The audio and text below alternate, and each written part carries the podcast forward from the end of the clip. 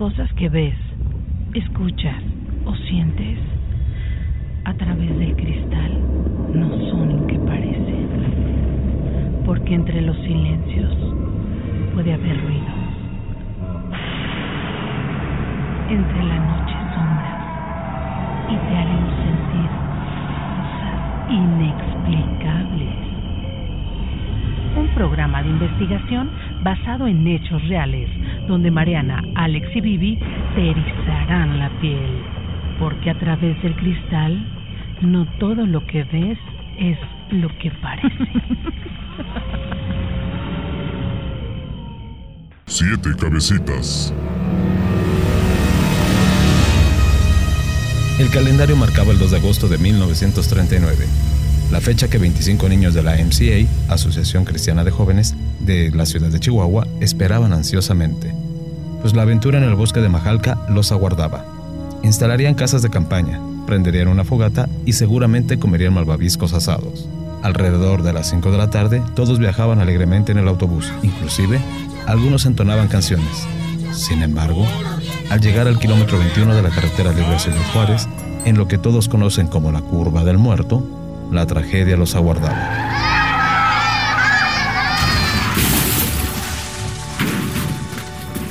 Un camión de volteo que obstruía ambos carriles de la carretera perdió el control, impactándose de forma violenta con el autobús en el que viajaban los niños. Siete fueron los pequeños que perdieron la vida al instante. Al quedar decapitados por los fierros del camión, los heridos fueron trasladados de inmediato a los hospitales más cercanos. El dolor que embargaba a amigos y familiares era insoportable. El llanto y el sufrimiento se podía ver en el rostro de todos los que estaban ahí. En forma de homenaje y para recordar a los niños fallecidos en el lugar, se mandó construir un muro con la cabeza de cada uno de los niños que ahí habían perdido la vida.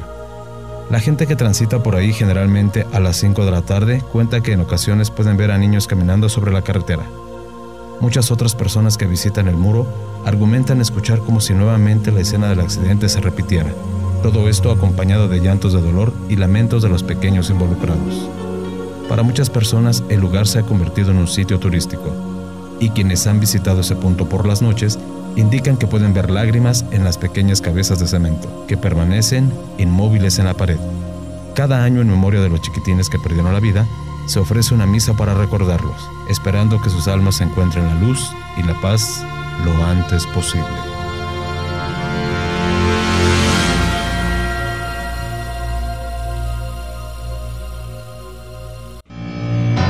Estamos de regreso, 8 de la noche con 16 minutos. 8.16, muy buenas noches, saludándoles con el gusto de siempre. Estamos en una emisión más de A través del cristal, saludándoles con muchísimo gusto. En esta noche ya se encuentra por ahí Vivi, también en la cabina de Qué Buena Vivi, ¿cómo estás? Hola, ¿qué tal? Saludando a toda la gente. Bueno, pues muy contenta. Eh, desde la tarde lo estuve anunciando. Este va a ser un programa muy especial, un programa intenso, un programa lleno de muchas sensaciones. Y bueno, los invitamos para que nos escuchen, Marianita. Claro que sí, están invitados para que se vayan preparando sus, se vayan preparando sus, este, sus cafecitos o su cena o su reunión con la familia y estamos listos para dar inicio a este programa que es muy especial para nosotros porque tenemos invitados especiales y ya está Alejandro. ¿Cómo estás Alejandro? Buenas noches. Hola, muy buenas noches. ¿Cómo están? Gracias de nueva cuenta Vivi, Mariana, y Roberto. Muy contento, particularmente lo voy a decir. Estoy entusiasmado y hasta, ¿por qué no?, un tanto nervioso. Claro lo, que digo, sí. lo digo como es, estoy verdaderamente muy complacido. Y antes de presentar a nuestros grandes invitados, a quienes les agradecemos profundamente el que estén esta noche con nosotros, como lo habíamos venido anunciando, que era una probabilidad, Roberto, y Así que es. pues sí se pudo, o sea, se pudo. Y estoy muy contento por ello, Roberto. ¿Qué tal Alejandro, Vivi, Mariana? Buenas noches. A, nuestros invi- a nuestros invitados también muy buenas noches. Al público que nos hace el favor de escucharnos allá en casita, pues también muy buenas noches. Muchas gracias por acompañarnos y esperamos un muy buen programa, un, muy, un programa muy, muy bueno el día de hoy. Muy esperado, sobre todo. Así es. Esa es la palabra, Vivi, muy esperado. Muy esperado. Y para obviamente no dar más este, vueltas, ¿qué te parece si permitimos que nuestros invitados se presenten ellos mismos? Claro que sí. Muy buenas noches, bienvenidos. Muy buenas noches a todos. Es, eh, mi nombre es Amalia Domínguez y es, eh, soy de Chihuahua, Chihuahua y me da mucho gusto estar aquí con ustedes. Muchas Un gracias. saludo para todos. Bienvenida, muchas gracias. Eh, sí, buenas noches, yo soy Octavio Ochoa, le agradezco la, la invitación y pues, estamos a sus órdenes, también soy de, soy de Chihuahua y pues nuestro, nuestro único interés es compartir nuestro, nuestro testimonio, que quede, que quede en la mente de las personas que estamos nosotros conscientes de que tenemos a nuestro lado eh, una vida espiritual que no vemos Sí. que no vemos y por alguna razón nos tocó a nosotros comprobarlo a pesar de nuestro escepticismo de años. Eh, pues ya, ya lo comentaremos, es algo que definitivamente cambió, cambió nuestra vida. Definitivamente. Profesor, buenas noches. Muy buenas noches, gracias. Aquí vengo de colado otra vez, este, trayendo, acompañando pues a estas, a este matrimonio, pues fuera de serie, Sí, fuera de serie y que nos viene a, a platicar su testimonio, pues muy interesante. Claro. Este, yo estoy fascinado. eh, ni avisé en la casa que me venía, así es que si me están escuchando en la casa ya llegué. El profe Torres aquí está. Aquí está, profe. Aquí estoy presente. Este, ahorita llevo el pan y la leche. Eh, y pues nomás vengo eh, a escuchar más, a seguir maravillado de esta, de esta historia. de esta historia que podríamos pensar o creer que es ex- extraída de alguna película de terror, pero que lo digo con todo el respeto, desafortunadamente fue un hecho de la vida real. Eso es así es es lo que aconteció. Y bueno, este Marianita, no sé si antes de comenzar vamos a un corte. Todavía no tenemos No. El, el corte, todavía, Todavía no. no. está listo, así es que nos da la libertad para, para poner a, la- a las personas que nos escuchan un poco en contexto, como ustedes ya se habrán dado cuenta a lo largo de estas eh, tres semanas, Alejandro. Sí, tres tres semanas. semanas que hemos estado disfrutando capítulo a capítulo lo que es este libro, esta historia que pareciera, como lo comentábamos ahorita, pues sacada de, de, de una película, pero fue eh, desafortunadamente las vivencias de una familia, una familia que en su momento, este, pues sufrieron una serie de que ya estaremos platicando a fondo a lo largo de este programa, pero sí para aquellas personas que, que recién nos sintonizan, que sepan que tenemos este, a las personas eh, involucradas en este, en este, en estos hechos, en esta experiencia que sin duda dejó una, una gran enseñanza, ¿no? Es, Definitivamente. es- es esa vida espiritual, enriquecer esa vida espiritual, como ya lo comentaba ahorita el señor Carlos. Vivi, algo que quieras comentar. Sí, bueno, pues yo tuve la experiencia de, conocer a la señora Amalia Domínguez y al señor Octavio hace aproximadamente, pues ya algunos años, fue en el 2000, 2009, 2010, cuando te- hicimos eh, también un programa así con Lalo Torres, hermano de- de- del profe, y de hecho había, no tenía mucho que habían pasado los acontecimientos, la señora Amalia se le veían sus marcas muy todavía frescas, rojizas. Eh, entonces, eh, cuando ese día que tuvimos eh, la presencia de ellos en el, en, el, en el programa, cuando se fueron hubo una presencia. Yo digo que no sé qué fue, muchos decían que era una niña, que era un niño, porque movía la silla. De hecho, yo sentí una pesadez, una heladez en la espalda que yo no me pude parar. Me tuvieron que dar un jalón para poder, mm, po- poderme mover de ahí porque se sintió la presencia de alguien ese día que ellos nos visitaron. La verdad nos quedamos conmocionados, no, no supimos si era alguna energía o algo se quedaría ahí o venía con ellos. La verdad, no, ese día fue de los últimos días que hablamos de miedo porque quedamos todos paralizados de miedo. Definitivamente eh, no es para menos. ¿eh? Exactamente. Pues entremos de lleno, eh, platíquenos, señora Amalia, por favor, cómo es que empiezan a suceder esta, esta, estas manifestaciones paranormales. Pues fue algo muy, muy extraño porque em, pues todo esperábamos, ¿verdad? En nuestro, en nuestro trabajo normal de en- y en un lugar donde ya teníamos varios años, yo empezaba a sentir cosas, en ser como que alguien me soplaba, me tocaba. Entonces, pues como son sensaciones extrañas que pues, sí, imaginarias, ¿verdad? Claro. Pero ya con pasa el tiempo y empiezan a suceder ya cosas más eh, pues más que es- Intensas. intensas y que ya más que se, que se ven, que se sienten más.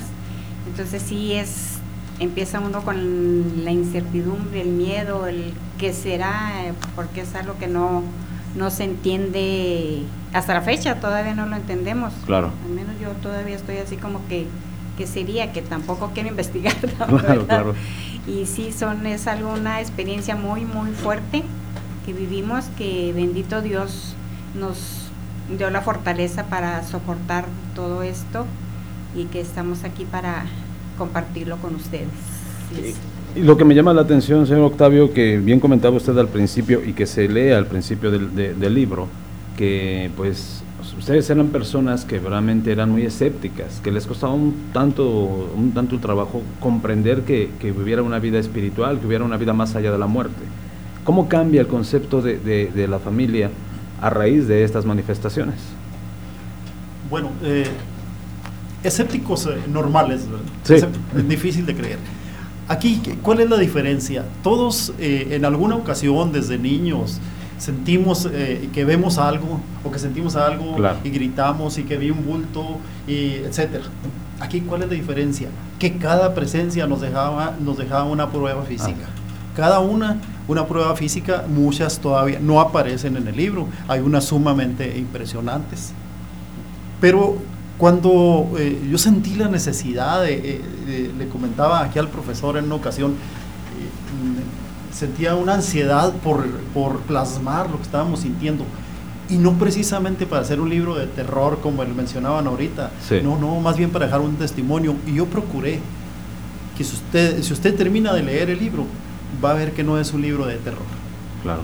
Es un testimonio. Así y es. por extraño Es que parezca, eh, eh, yo, yo agradezco y, y do- de veras doy, doy gracias a Dios que vivimos estas experiencias, a pesar de que estuvimos eh, en, en el límite del terror por algunas, eh, en algunas ocasiones. Claro. Creo que empezamos a, a- a saber llevarlo, a saber, a saber eh, lidiar con esto Claro. y no tenía otra alternativa o no tenía otra solución más que decir, esto nos pasó. Yo sé que la vida es corta y debemos, debemos dejar algún testimonio de nuestro paso. Y yo digo, pues yo creo que es- esto es.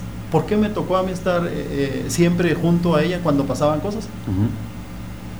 Pues probablemente esa era la intención. Claro. Que lo, que lo diera a conocer, yo creo. Eh, eh, algunas cosas pequeñas viví en lo personal, pero el foco siempre fue, siempre fue ella. Sí. Eh, cosas tan impresionantes a veces que no alcancé a plasmarlas en el libro, Claro. porque cuando lo terminamos o cuando lo terminé de escribir y hicimos la presentación, duramos seis meses en un stand-by, se puede decir que no pasaba nada, dijimos ya pasó. Curiosamente llega la Semana Santa del año siguiente, después de que lo escribimos. Precisamente, eh, no sé si es coincidencia o qué pasa, Una terrible casualidad. pero empieza con una fuerza mucho más eh, Mayor. terrible, mayor, mayor, y se nos empiezan a revelar muchas cosas y empezamos a entender muchas cosas. Sin embargo, eh, yo creo que nuestro cerebro no, no tiene esa capacidad para ir más allá. Eh, yo creo que día a día vivimos cosas sorprendentes, pero como estamos acostumbrados a verlas, no nos, no nos inquieta. Una preguntita para, para ustedes. eh, ¿Ustedes a qué le atribuyen el hecho de que aquellos, aquellas manifestaciones se intensifican? ¿Ustedes a qué se lo atribuyen debido a su experiencia? no tenemos una eh, No- no han sabido- razón concreta Ajá. de eso. No, no, no, no podría yo decirle eh, es por esta razón o por la que sea. Ajá. Alguien me dijo, oye, ¿traes, ¿traes algún problema familiar de a- varias generaciones? Claro. O le decían aquí a Amalia, eh, ¿qué ha pasado en tu familia? Sí. Jugaban a la Ouija. ¿verdad? O había brujas en tu familia, o había brujos en mi familia. Pero esto se desencadena a, al momento que la señora Amalia va a un panteón, a un, a al sepelio de una persona, ¿no? No, no, no, no, no necesariamente. Eh, quiero decirle que, que ya habíamos tenido avisos eh, anteriores, Ah, eh, en ocasiones anteriores, que no les dábamos mucha importancia. Se desencadena en una forma abrupta. Eh, eh, esto de- del panteón y todo, nos dimos cuenta que a- al acudir a, a lugares donde había eh, personas ya sin vida, tanto funerarias como panteones, Ujú. posteriormente a, a esto, a- al libro, nos damos cuenta que nos llevábamos presencias o se llevaba presencias Sí. a nuestro hogar. Que ya tenía, digamos, esa, no sé si llamarlo, eh, Como imán. como imán, es una virtud, Exacto, porque exacto, muchos sí. dicen que es un, es un don, no sé si llamarlo don, yo Pues honestamente. es, es- es complicado, ¿eh? Sí. es complicado. eh, llega un momento en que dice, que voy a- piensa uno, ¿qué voy a hacer con mi vida? Ahora, mm, en un momento dado, si me permiten, yo le di una ojeada al libro porque uno recuerda lo que hace. Eh, en un momento dado puedo enseñarles una de las ocasiones en que estaba yo en lo más profundo de la desesperación. Claro. Porque dice uno, voy a vivir toda mi vida así. Sí. Vamos a estar todo eh, día y noche cuidándonos de que no vaya a suceder algo. Ahora bien, no hubo un daño. No hubo daños en contra nuestra. Hubo manifestaciones fuertes. Claro. Claro, eh, eh, las heridas y todo eso. Ahora, veníamos comentando hoy en el camino, eh, sin ningún dolor. Sin ningún dolor. Y en mi presencia, en mi presencia le escribían sobre la piel. Sí. Estaba lloviendo y empezaban a escribir sobre la piel. Y yo, eh, a veces hasta haciendo uso de malas palabras en- Claro. en, en el momento de la emoción y del coraje, Claro. le reclamaba y me contestaban, escribiendo, so- pero so- escribiendo sobre ella. Vaya. Pero, pero no escribiendo con tinta, escribiendo con sangre. Con sangre, que es lo, qué es lo complicado. Con heridas, heridas, ni siquiera sangre, heridas. Y a veces, eh, cosas, por aquí vienen algunas fotografías, tenemos muchas más, eh, que no entendíamos, salvo una muy sorprendente, mucho, muy sorprendente, y que jamás yo, jamás yo lo pude entender Claro. cuando una presencia que fue la primera presencia que tuvimos y que posteriormente a esta infinidad. Eh, cuando se despide eh, la niña eh, que vemos ahí, cuando se despide que no pasa nada y el día siguiente vemos que escribe con letras legibles, Sí, son muy bastante- legibles. bastantes legibles, ¿verdad? Muy legibles. legibles. Eh, la- eh, adiós. Adiós. Adiós, ¿verdad? Entonces, Viene la pero antes se despidió verbalmente. Se despidió verbalmente. Es correcto. Quiero decirles que como esta niña han venido que cuatro o cinco niños diferentes, en diferentes circunstancias, buscando a su mamá, etcétera. Eh, eh, ha habido casos de niños que apenas pueden hablar, Sí. que apenas pueden. Ahora una cosa, yo estoy interpretando esto, yo no lo escucho, Sí. yo veo, yo siento, y ella empieza a repetir. Salvo Ok. de- yo, las cosas que yo veo, pues cuando se nos abren las ventanas, cuando nos mueven la cama, cuando se abren los closets, eh, todos esos detalles que tenemos, cuando, eh, bueno, hay, hay una historia que se las contaré muy, muy, muy este, inexplicable, que, que también pues, lo pude observar. Claro. Lo pude observar. Las voces yo no las escucho, veo las señas, Solo las manifestaciones. las manifestaciones. ¿Qué le parece si vamos a un corte y regresamos para platicar Vamos. acerca de lo que es el baño de chocolate? ¿Le Eh, parece? claro que sí, cómo no. Vamos a Claro un corte, sí. Marianita Vivi. Regresamos. Regresamos Regresamos con 8 mucho de la noche con 32 minutos. Están escuchando ustedes A través. del, Del cristal. cristal.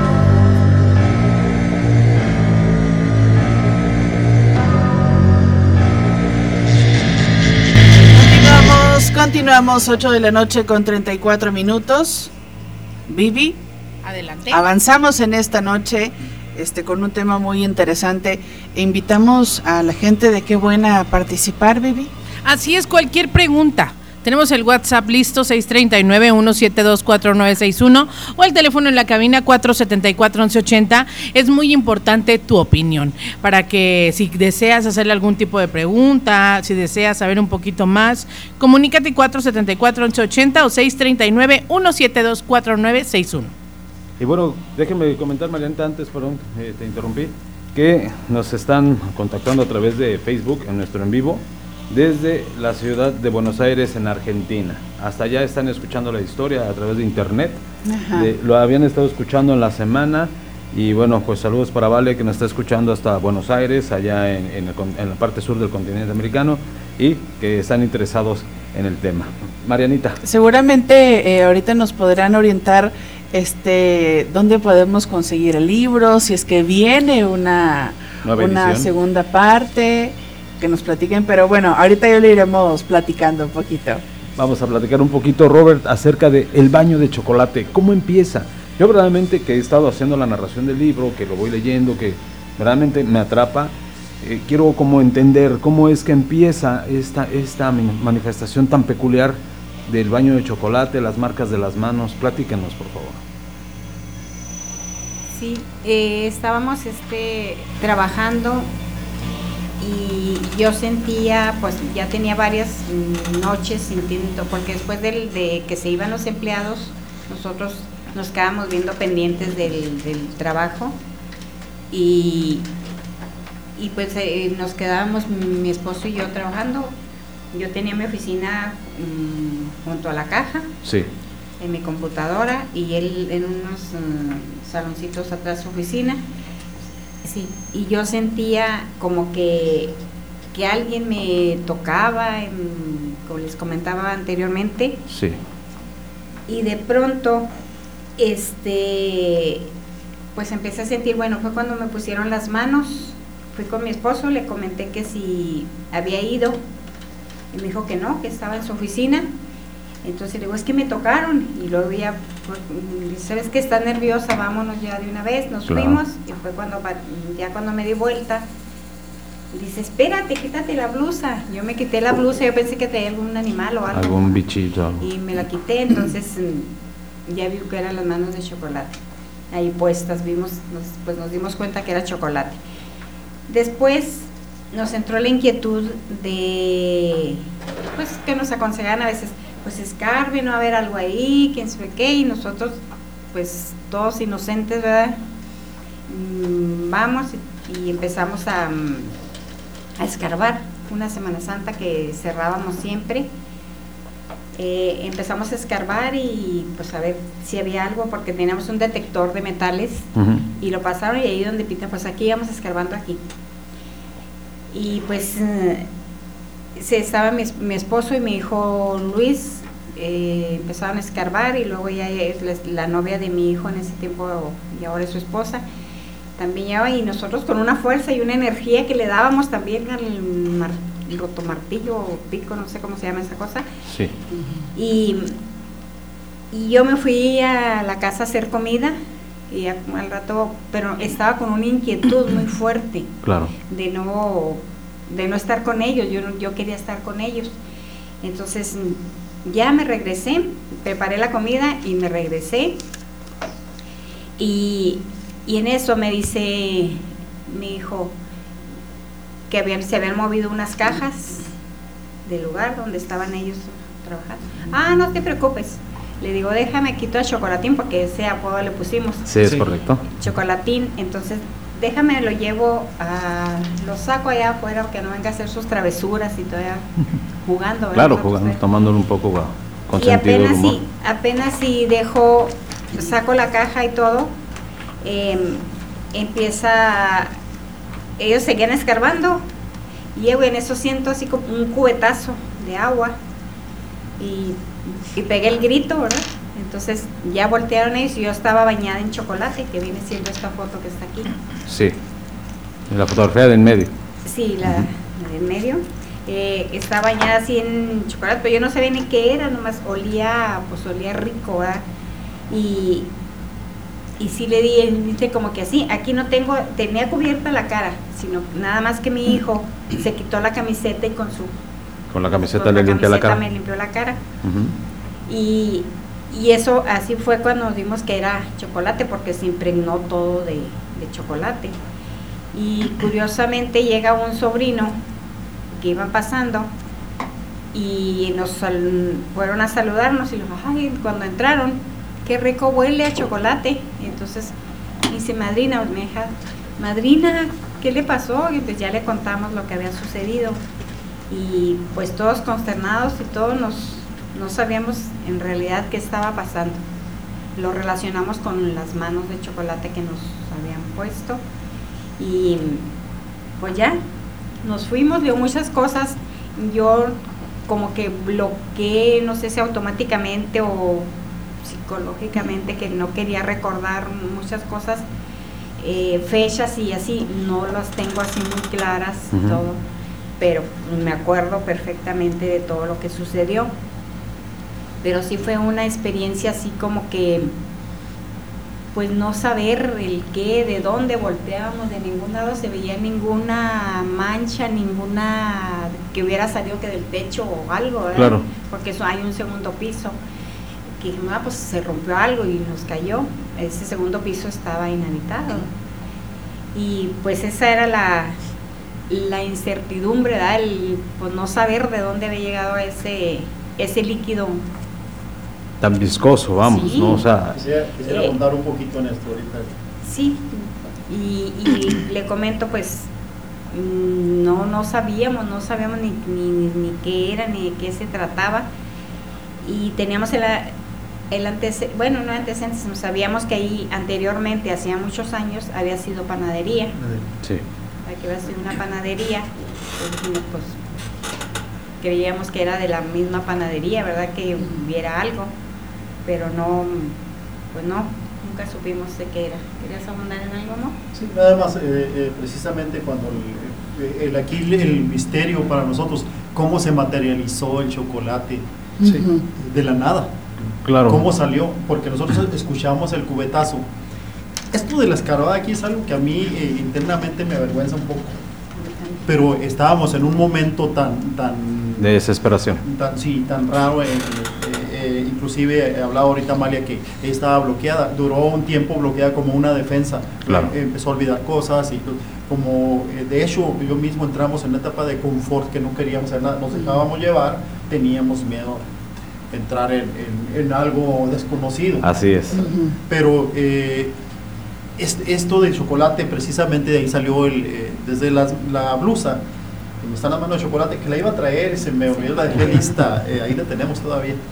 Sí, pero es, es esta foto. Pero Eh, cuando, salió. disculpen, eh, Sí. cuando, cuando escarban no hay nada. En absoluto. Mire, tenemos cerrado el local, tenemos las, las, las ventanas cerradas porque es jueves santo. Claro. Eh, aquí desde que llegué, desde el miércoles santo empezamos con esta actividad. El jueves santo llegué yo solo al local, lúgubre, una fosa ahí con una barra enterrada y me dio un miedo intenso. Claro. Mucho miedo. Hasta mis atrás que no van a empujar sobre la barra. Sí. Está una barra enterrada. El pico. Entonces, en cuanto llegaron mi hijo eh, y mi señora, les dije, ¿sabe qué? Tenemos, esto esto está fuera de razón, vamos a tapar esto. Cierto. Estábamos terminando de tapar cuando empezaron a, a moverse cajas, el, el lugar es amplio, em- empezaron a moverse cajas de, de- que teníamos ahí de material, solas, como si las fueran jalando. Nos quedamos sorprendidos, mi hijo y yo, obviamente. Y cuando llega Amalia, ella no pude estar en la casa, ya vine. Le dije, oye, pues ahí andaban jalando las cajas. Entonces, cuando la sacó, la sacó dijo, no, no estés jugando conmigo, gritó ella. Ujú. Y en eso se escucha el, el El cubetazo. cubetazo. Pero así, y nosotros volteamos y eh, la vemos bañada, no vimos cubeta, no vimos nada, nada más el baño de chocolate, que aún conservamos, este, eh, conservamos algunas cosas que todavía quedaron manchadas. Manchada. Teníamos un negocio que había mercancía manchada, este, la ropa de ella todavía por ahí daba una luz el otro día. Eh, y ¿De dónde salió? No, no me lo explico. Le aclaramos a la gente que el negocio no tiene nada que ver con pastelería, nada. Es una papelería, ¿cierto? Sí, pero Es- fue una pastelería. Ah. Eh, había por ahí un antecedente del, eh, del anterior dueño. De hecho, la, la esposa de la viuda del señor eh, que era el propietario, cuando vio las manos, dijo, son las manos de, de mi esposo, porque eran unas manos gigantes, era un señor muy alto, Sí. acababa de morir. Bueno, hacía unos meses. No, no, perdón, no sé si quepa el comentario, pero más adelante, adelantándome, ella- en el libro hace la, de la narración comentan que mandan a analizar la sustancia chocolate y resulta que son cuatro tipos de chocolate diferentes. Sí, en este caso eh, analizaron el chocolate del que me había caído a mí y de creo que de dos o tres tipos de chocolate que ellos vendían para ver si era el mismo y todos los chocolates eran diferentes, Todos. todos eran diferentes. Esto fue una iniciativa precisamente del grupo investigador. Yo, cuando, ahorita que hablaban de Buenos Aires, Sí. yo no hallaba a quién acudir. Yo conocía a Carlos Pacheco, eh, investigador, un joven muy emprendedor, investigador, que, por ahí aparece. Sí, viene nombrado en el Sí. Acaba de fallecer también, acaba de morir, eh, empezó a enfermarse, enfermarse, a a perder su movimiento. Y yo lo vi en un programa de Infinito. Infinito es una, es una tengo entendido que es una televisora de Buenos Aires o de Argentina. No. Argentina, así es. Sí. Así es. Yo traté de comunicarme para a ver si por medio de ellos podría yo contactar a Carlos Pacheco, porque él es de la ciudad de Chihuahua. De Chihuahua. Curiosamente, eh, en una ocasión él llegó solo, no sé. Lo explica incluso en el libro, ¿no? Lo, lo explica en el libro que él y su asistente, eh, Ramón, me parece que es el nombre del asistente, eh, ellos son informados de su caso por partes eh, diferentes, de personas que no los conocían y los informaron el mismo día, al mismo tiempo. Eso es algo realmente muy inexplicable. Tenemos otro corte, 8 de la noche, 45 minutos. Eso se está poniendo muy interesante, Marianita. Claro que sí, vamos a un corte, regresamos, una breve pausa. Regresamos, ustedes están escuchando. A través Del cristal.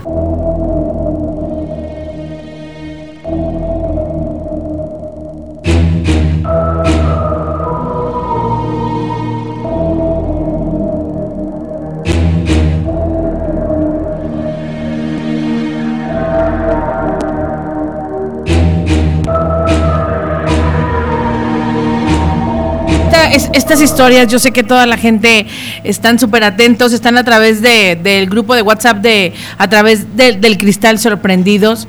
Yo digo que mm, aquí tenemos un, un- un matrimonio que para mí hay mucha semejanza con los Warren.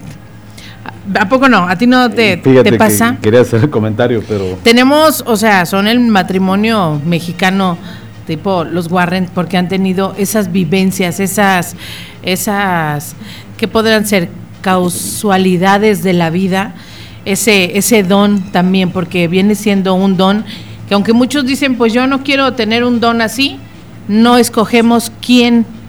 No, no, no se escoge, es algo con el que naces o es algo que te da Dios el, el privilegio de poder tener el contacto con esas personas. Porque yo digo que muchos sí quisieran saber o quisieran sentir a veces a alguien que ya no está aquí, a su ser querido. pues vaya, igual puede ser, Marianita. fuerte, ¿no? Muy fuerte. Es fuerte porque, bueno, a mí lo que, lo que me gustaría preguntarles es que es a partir de qué momento empiezan ustedes ya a ver la situación complicada, porque vemos que hasta cierto punto tenían esta forma eh, amigable, de alguna por así llamarle, de referirse a esta, a esta entidad. En este momento ustedes de verdad ya comienzan a, sentir eh, pues miedo tal cual de no saber de qué forma reaccionar o qué hacer. A partir como de qué momento empiezan ustedes ya a sentir ese, ese temor a, no, a lo desconocido a fin de cuentas, ¿no? Desde adelante, adelante. Bueno, eh, en realidad esto se detona a raíz de las manos en la espalda de, de Amalia. Sí. Porque ahí estamos viendo una prueba, una prueba material, se puede decir, o, o Fehaciente. fehaciente, iba a decir física, pero bueno, bueno, puede ser física porque está plasmada. Plasmada, así es. De hecho, cuando ella me da la espalda, yo creo ver las manos sobre ella, siento. Pero eh, es fugaz, la verdad es fugaz, pero sin embargo la- las huellas ahí, ahí se quedan. Ahí se quedan. Entonces ese momento en que no, no encontramos es una explicación lógica y que tratamos de buscarla aún con eh, eh, después de superar ese momento y yo creo que muchos de los que escuchan y de nosotros en alguna ocasión han sentido cómo se erizan los pelos de la nuca. Sí, sí. E- En esa situación andábamos buscando rincón por rincón, es un local bastante grande, Grande. la bodega, eh, 120 metros. Sí, eh, eh, bodega, debajo de anaqueles, atrás- en el patio, en el baño, tratando de que alguien se metió, pero ¿cómo se pudo haber desvanecido? No, no, no había nada. Entonces ahí precisamente entra la duda y entra, y entra el misterio. Claro. ¿Qué es lo que sucedió? ¿Qué hicimos? Irnos a la casa, vivimos cerca, la colgamos en la silla, llamamos a los hijos, les comunicamos, sin tener palabras, únicamente observando aquella prenda, observándola sin encontrar ninguna razón. Un comentario. Cuando yo le, le dije que sentía algo en la espalda, yo sentía que me estaban presionando, sentía que me estaban apretando o algo. O sea que no solo fue el empujón. No, no, yo sentía que me estaban presionando la espalda. Fue cuando le dije, siento algo en la espalda, entonces fue cuando m- que me volteé, espérate, quítate la blusa. Entonces todavía yo, como le comentaba, pensaba que era algún animal o algo que traía ido ahí puesto. y, y como le decía, es una sensación tremenda de que quieres quitar algo y no poder. Y no verlo. Y no verlo. Ciertamente. Y bueno, eh, obviamente eh, ustedes buscan ayuda de, eh, en, la, en la religión.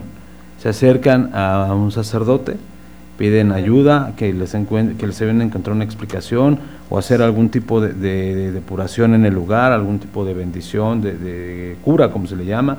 Este, ¿Qué es lo que sucede cuando llega el, el, el padre, cuando llega el párroco? Bueno, aquí la lógica es esta, ¿a, quién le voy a, a, quién le voy a uh, decir esto? ¿A quién, ¿Con quién lo voy a acusar? ¿verdad? Sí, sí. Entonces empezamos a buscar eh, gente preparada en esto. Hay dos alternativas, buscarlo por el lado de, de la religión o buscarlo por el lado esotérico. Sí, no le tenemos nosotros este, fe a eso, eh, hemos, hemos sido católicos eh, medianos, medianos. Eh, mi esposa trabajó algunos años en el arzobispado de Chihuahua, entonces conocíamos a algunos sacerdotes. Eh, acudimos con, con, uno de ellos a preguntar, eh, se alarmó bastante, fue con nosotros, de hecho él roció agua sobre las manos, las manos estaban completas, no es que él borró una parte con agua, y nos dice que él necesita para esto una autorización del obispo que no se encuentra aquí, anda en Roma, no sé dónde, uh -huh. pero se empiezan a suceder cosas, cosas y cosas. Entonces acudimos a él porque incluso hay tanta confianza que le hablábamos de tú, eh, eh, él, él, también ya, ya falleció en, en, el trayecto. Eh, fue y nos dijo que, que, no fuéramos a relacionar su muerte con esto, porque él ya se sentía mal. traía un problema anterior. Digo, no vayan a relacionarlo con esto. Digo, yo estaba enfermo, digo, para que no vaya a haber problemas. Claro. Fue muy claro en ese sentido. Eh, nosotros decidimos creerle. Pero eh, fue tanto y tanto y tanto la insistencia y lo que pasaba con esto. Y, Oye, Arturo, está pasando esto. Que un día dijo, ¿saben qué? Vamos a hacer una misa sin autorización. Puedo decirlo ahora porque necesitaba autorización. Eh, sin autorización del señor obispo, pero amerita porque pues él también no encontraba otra solución. Claro. Y ahí en el mismo local eh, se hizo una misa, no se, no se avisó mucho, sin embargo fue tanta gente, yo no sé cómo se enteraron, después me di cuenta que estaba lleno adentro, bueno, que estaba lleno adentro sí vi, pero creo que la banqueta ah, estaba llena de gente, sí. Eh, y ahí empezamos con esto. Eh, y ahí empezamos a tener una visión diferente de lo que es la fe. Ya no hablo tanto de la religión, del catolicismo, del cristianismo, sino de, de la fe en sí. Sino de creer en... Exactamente. Que yo creo que en estos casos se vuelve necesario, por decirlo de alguna manera respetuosa, por supuesto, de su fe, eh, fortalecerla por algo inexplicable, algo que no se puede ver. Realmente yo creo que cuando atravesamos una situación así, que por supuesto ha estado mucho, muy lejos de estar en una situación similar a la de ustedes, eh, cuando llega a haber una manifestación, que lo hemos pasado aquí, que nos ha llegado a acontecer aquí ya en las instalaciones de Sigma Radio, que en algún momento determinado escuchamos algo, vemos algo, o a lo mejor hasta solo creemos verlo, pues de cierta manera siempre buscamos en la fe fortalecernos, ¿no? De cierta forma, exactamente lo explicaba yo ayer, ayer mismo lo platicaba en el programa de la noche de ayer, antier decido quedarme más tarde, eh, eh, haciendo algunas cosas en la oficina, y cuando salgo por agua, aquí a la, a la, toma de agua que está aquí luego, luego afuera de las cabinas, eh, regreso y la puerta de los, de los controles está abierta, es una puerta similar a la que tengo a la espalda. Este, ya estaba abierta y yo siempre la tengo cerrada, o me di cuenta luego, luego que esa puerta se abrió sola. La cerré, no hice gran eh, especulación de eso, pero regreso por más agua y cuando salgo el estudio de grabación con la luz encendida. Y me di cuenta que ya se habían hecho dos manifestaciones y de inmediato pues hace uno lo que bien tiene uno que hacer, fortalecerse, protegerse y retirarse. Y salir corriendo. Y salir corriendo.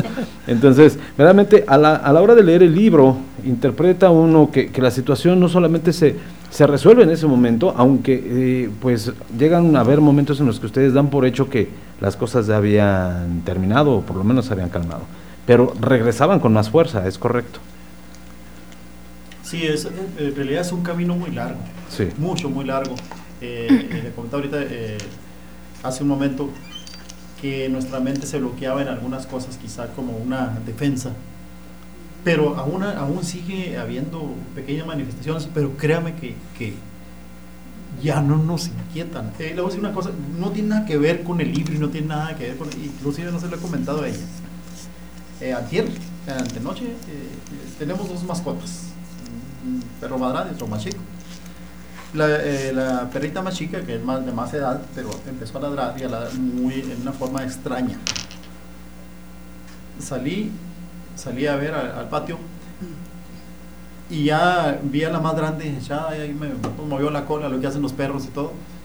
¿ya? Y ya las tranquilicé. Y está en eso, cuando pum, se me encienden las luces del patio. No había nadie, estaba yo solo. Ah, caray. Yo estaba acostada no me levanto. Entonces ya las tranquilizo, me voy y ya, ¿qué pasó? Pues ya eran las- iban a ser las 6 de la mañana, le digo, algo pasó, yo- algo le está pasando a la, a la perra, a la mayor. Alan.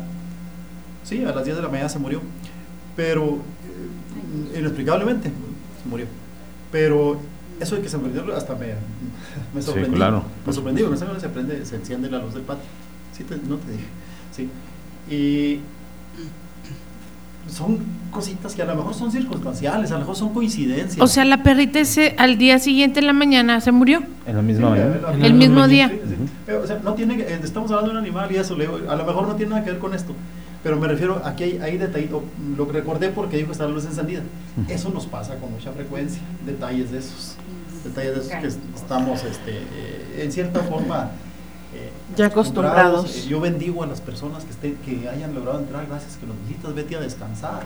Tenemos una, una oración, escribimos a un exorcista muy famoso, eh, el padre Fortea, que tiene libros en relación a esto, eh, y él precisamente me contestó, me contestó, y él dice, de 3.000 casos que yo vea, eh, muchos son enfermedades psicológicas y todo eso. Claro. Pero este que tú me relatas eh, creo que es, es real, y, y nos mandó lo mismo que hacíamos.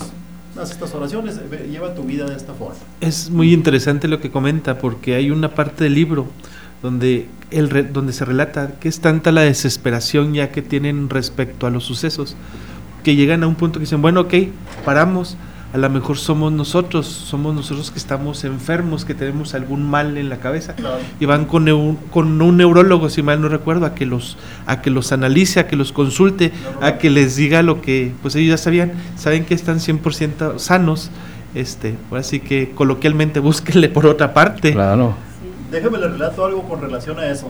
En una ocasión, eh, eh, en uno de esos, de esos eh, eventos que Al tuvimos fuertes, Alex, eh, eh, invariablemente perdía energía. Eh, ¿cómo? No, no, acérquese. Ah, invariablemente Ay, perdía gracias. energía eh, vale. Eh, Era, ya yo ya sabía que cuando pasaba, eran dos días aquí iba a estar Fuera. out, fuera. Claro. ¿sí? Entonces estaba en la cama y me fui, nosotros vivimos cerca del Templo del Sagrado Corazón, dije, ¿qué hago? Eh, y, y vi al párroco ahí y fui y platiqué con él. Le dije, oiga padre, y esto, y después yo buscando ayuda por todos lados, nunca había ido con él. Y me dijo, ¿sabes qué? Este, mira, yo tengo psicólogos que les pueden ayudar. Eh, trae a tu esposa, dice, vamos, es gente que puede ayudarles. Me dijo, pues, que estábamos Trastocados. Claro, estamos los dos. ¿eh? Pero ya, ya me vine triste ya en la noche, eh, caminando, y había que caminar dos cuadros cuando, cuando sentí pasos y era el sacerdote Ajá. que venía corriendo. Nomás se le hacía la sotana, ya creía que era Batman. Ah. Sí, sí, sí, sí. Es- pero, y me sorprendió mucho porque es una persona mayor Claro. Y me alcanza y dice, oye, no, necesito que vengan a platicar conmigo. Sí, sí, sí, sí, sí, Sí. también lo relata. Y, y, y así, lo, sí lo platico.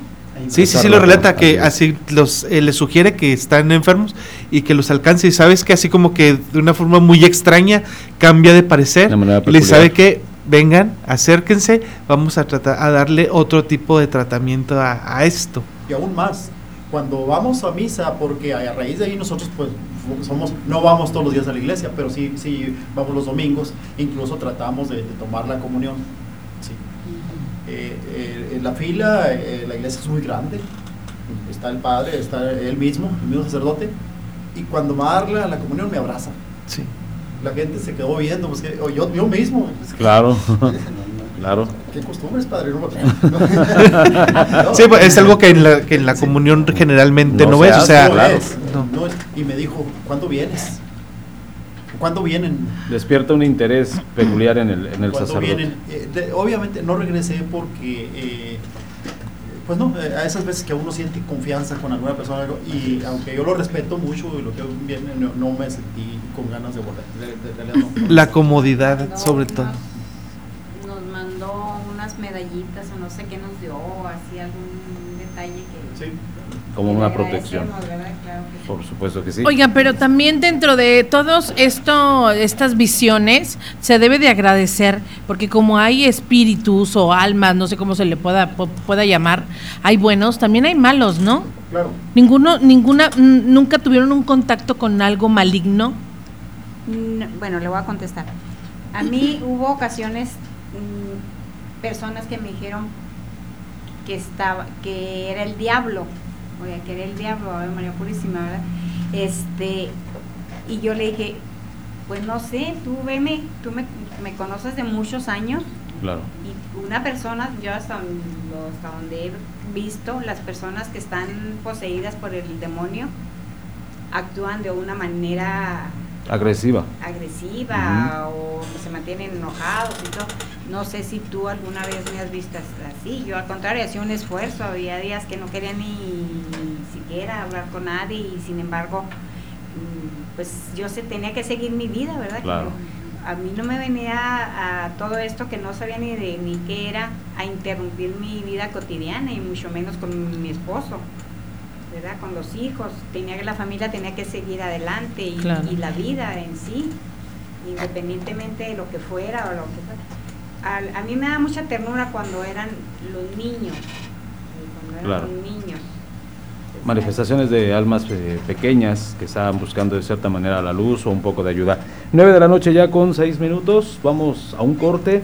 Y regresando, tenemos el capítulo, precisamente ya es el capítulo 6, para que lo escuchen ustedes. También ustedes, radioescuchas que nos acompañan a través de nuestras dos frecuencias, 102.1 y 95.3. Vamos a un corte y regresamos con más. A través Del cristal. El capítulo número 6 de la serie Visitantes de Octavio Ochoa. Suceso que narra la aterradora historia de una familia chihuahuense, basado en hechos reales.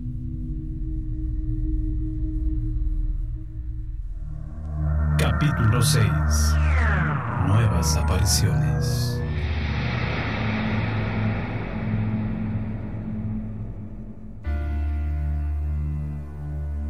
...2006...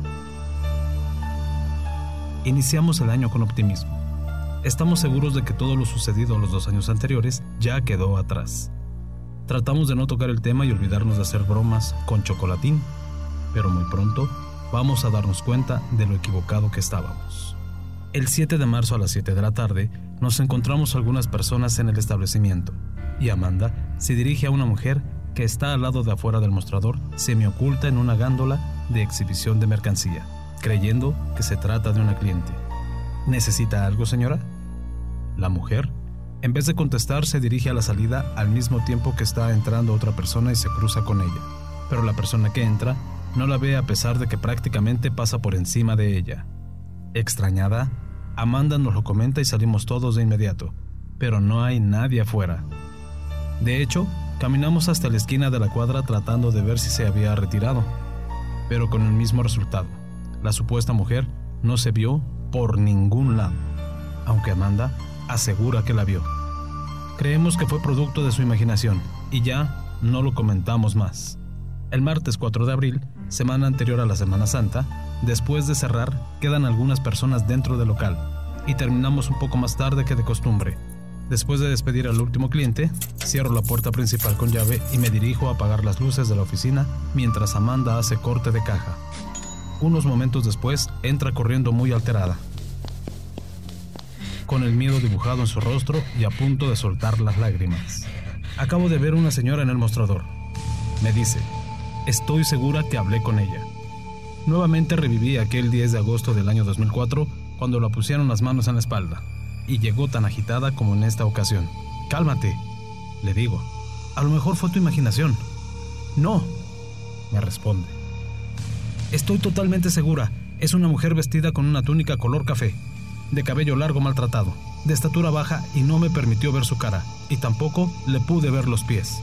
Rápidamente me dirijo al lugar señalado por mi mujer y ella me sigue, pero no veo nada anormal.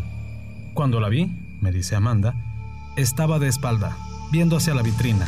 Pensé que era una persona que se había quedado adentro y no nos habíamos dado cuenta, por lo que sin ningún temor le hablé. Disculpe señora, no me di cuenta que se había quedado usted. En un momento le abro la puerta.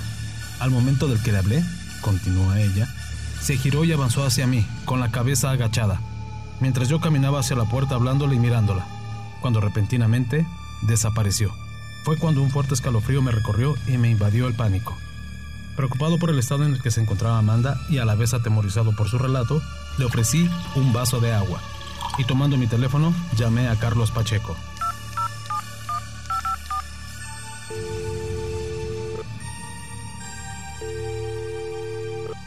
Carlos, necesito hablar con usted. Hace unos minutos tuvimos una aparición y quisiéramos comentarlo para que usted pudiera venir a ver qué podemos hacer. Ay, espéreme, no estoy muy lejos. En unos minutos llego. Tuvimos que esperar cerca de 20 minutos, los cuales nos parecieron toda una eternidad. Mientras llegaba, yo abrazaba a Amanda para tranquilizarla y juntos nos pusimos a orar. Cuando Carlos llegó, tomó todos los datos y algunas fotografías y ofreció hacer una reunión urgente con su equipo y llamarnos posteriormente. El jueves 6 de abril me llamó Ramón Sánchez para ver si el sábado 8 de la noche se podría hacer la investigación, lo cual aceptamos.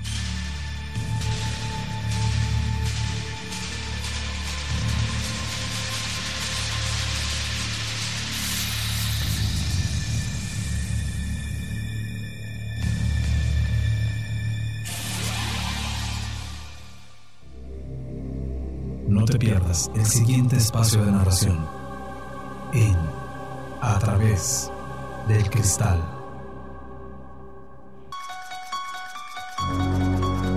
Continuamos, ya son las 9 de la noche con 17 minutos, 9 con 17. Muy buenas noches, recuerden, eh, los invitamos a que nos acompañen, ya estamos en nuestra segunda hora de programa especial con invitados muy especiales, disfrutando este, pues de esta noche en compañía de ellos, aunque sabemos eh, que estos, esta serie de, eventos pues no fueron tan, tan agradables en su momento y que de alguna forma ya han aprendido, como bien lo comentan, a, a, seguir teniendo contacto con ese tipo de, de energías.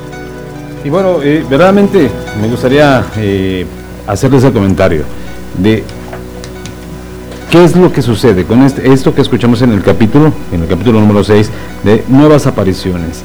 ¿Cómo empiezan a manifestarse estas nuevas apariciones después de que, pues, prácticamente ya se tenía la idea de que todo estaba en, digamos, una relativa o inquietante calma? ¿Qué es lo que sucede con estas nuevas apariciones? ¿Cómo, ¿Qué acontece alrededor de lo que acabamos de escuchar? Bueno, en realidad eh, yo creo que más que estar en una aparente calma, era el deseo de nosotros que estuviera en aparente calma. Sí porque eh, empezamos a, a, sentir otra vez ruidos, empezamos a, a, a idear ya o, o a, tomar en serio el dejar ese local, porque consideramos que es, que es el, el local eh, donde, donde, ¿Dónde está estaba todo. Sin embargo, este, cuando nos decidimos a dejarlo, nos vamos a, nuestra casa y vemos con sorpresa que continúan, que continúan. Eh, eh, estas algunas actividades de, de pues no se llaman para, paranormales, yo le digo extraordinarias. Claro. Algunas.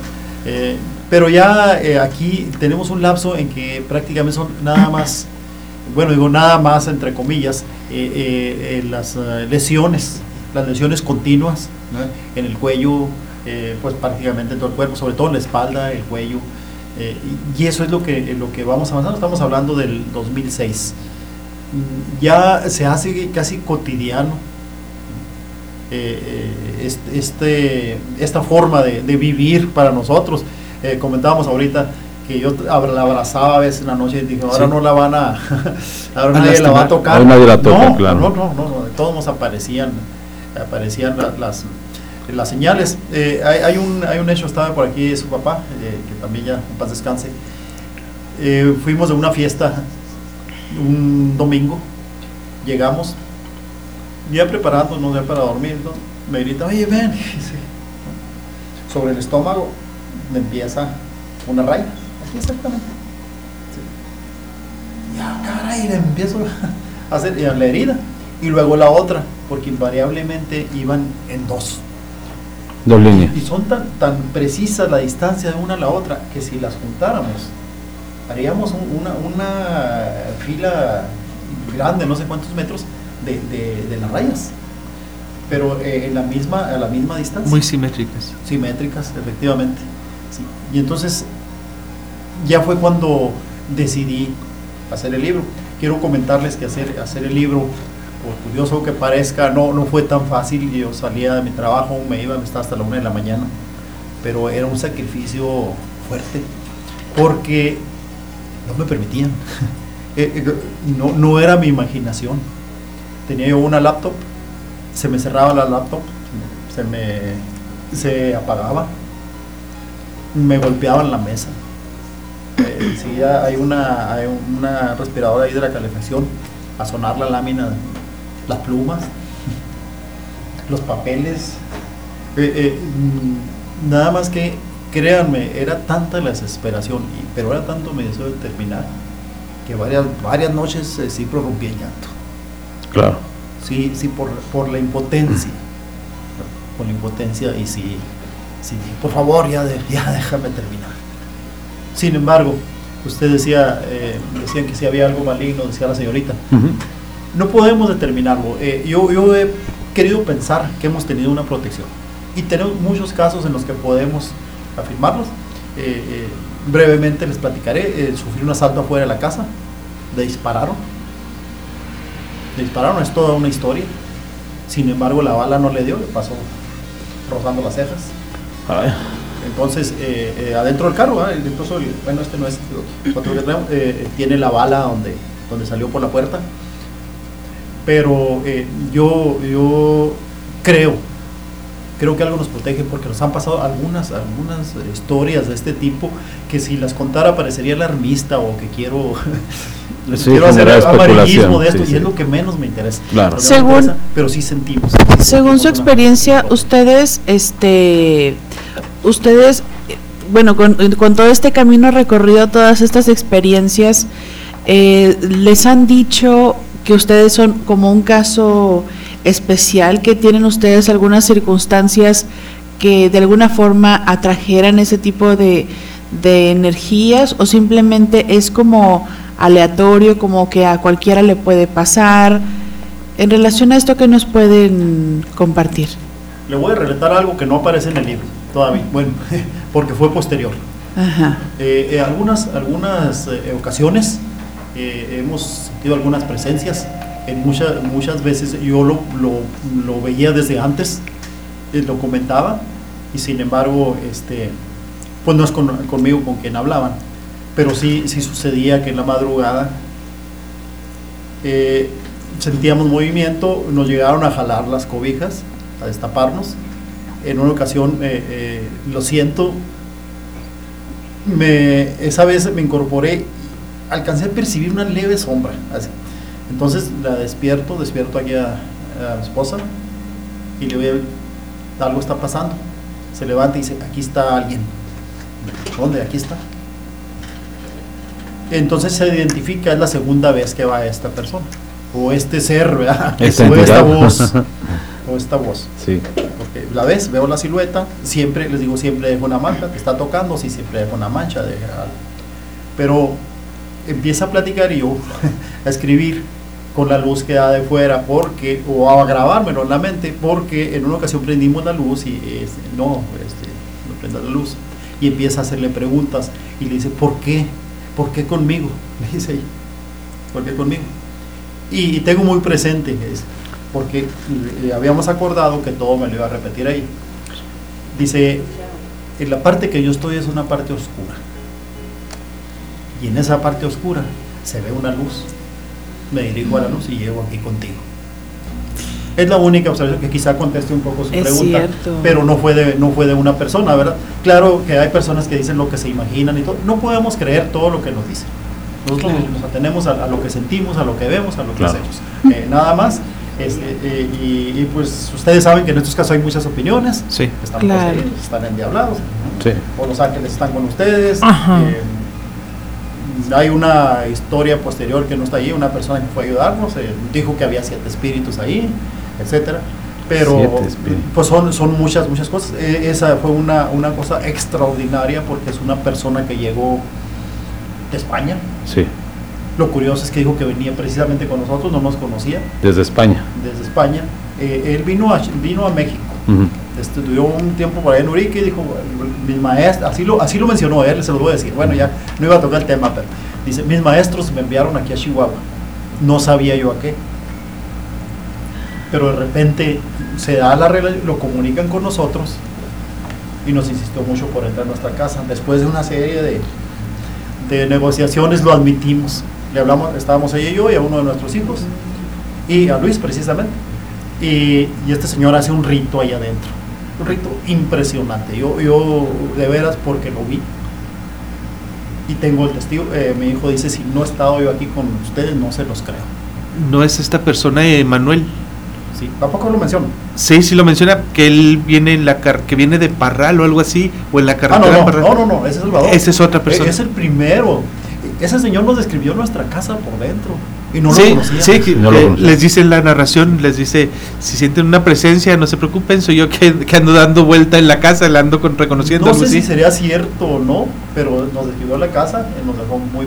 Pues ustedes saben que cuando uno anda en esto, eh, en esto pues va buscando toda la ayuda Sí, posible, sí, las claro. soluciones. No, no, este no aparece en el libro, es posterior. Ah. Es posterior, eh, pero él, él fue el que dijo, eh, dijo, vean lo que vean, ustedes no vayan a hacer nada, no vayan a tomar video.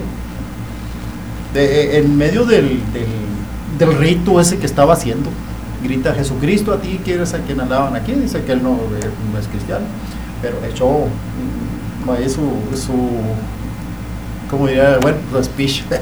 Sí, Dijo que, que habló fuerte y luego empezó a hablar en un idioma extraño que él dijo que era una mezcla de arameo con no sé qué. No lo entendimos. Ujú. Y cantó no sabemos qué, pero tuvo una transformación física de veras y yo, yo nunca lo hubiera creído. Si uno lo ve. Nunca lo hubiera creído. Y mi hijo me dice, es que esto jamás dice, la voz extraordinaria. Pero nomás en ese lapso, ya pasa y, y vuelve a ser la misma persona. Y él fue el que mencionó que había siete espíritus, pero que había uno que no se quería ir. Pero también todo lo tomamos con reservas. Lo que sí les puedo decir que a partir de ahí disminuyeron, disminuyeron mucho las presencias. Sí, bastante. Bastante eh, es algo que, que llevamos. Después se comunicó que cómo estaban las cosas, etc. Eh, eh, y él ya cuando está ahí dijo, pues yo creo que esto es lo que vi, a lo que vi.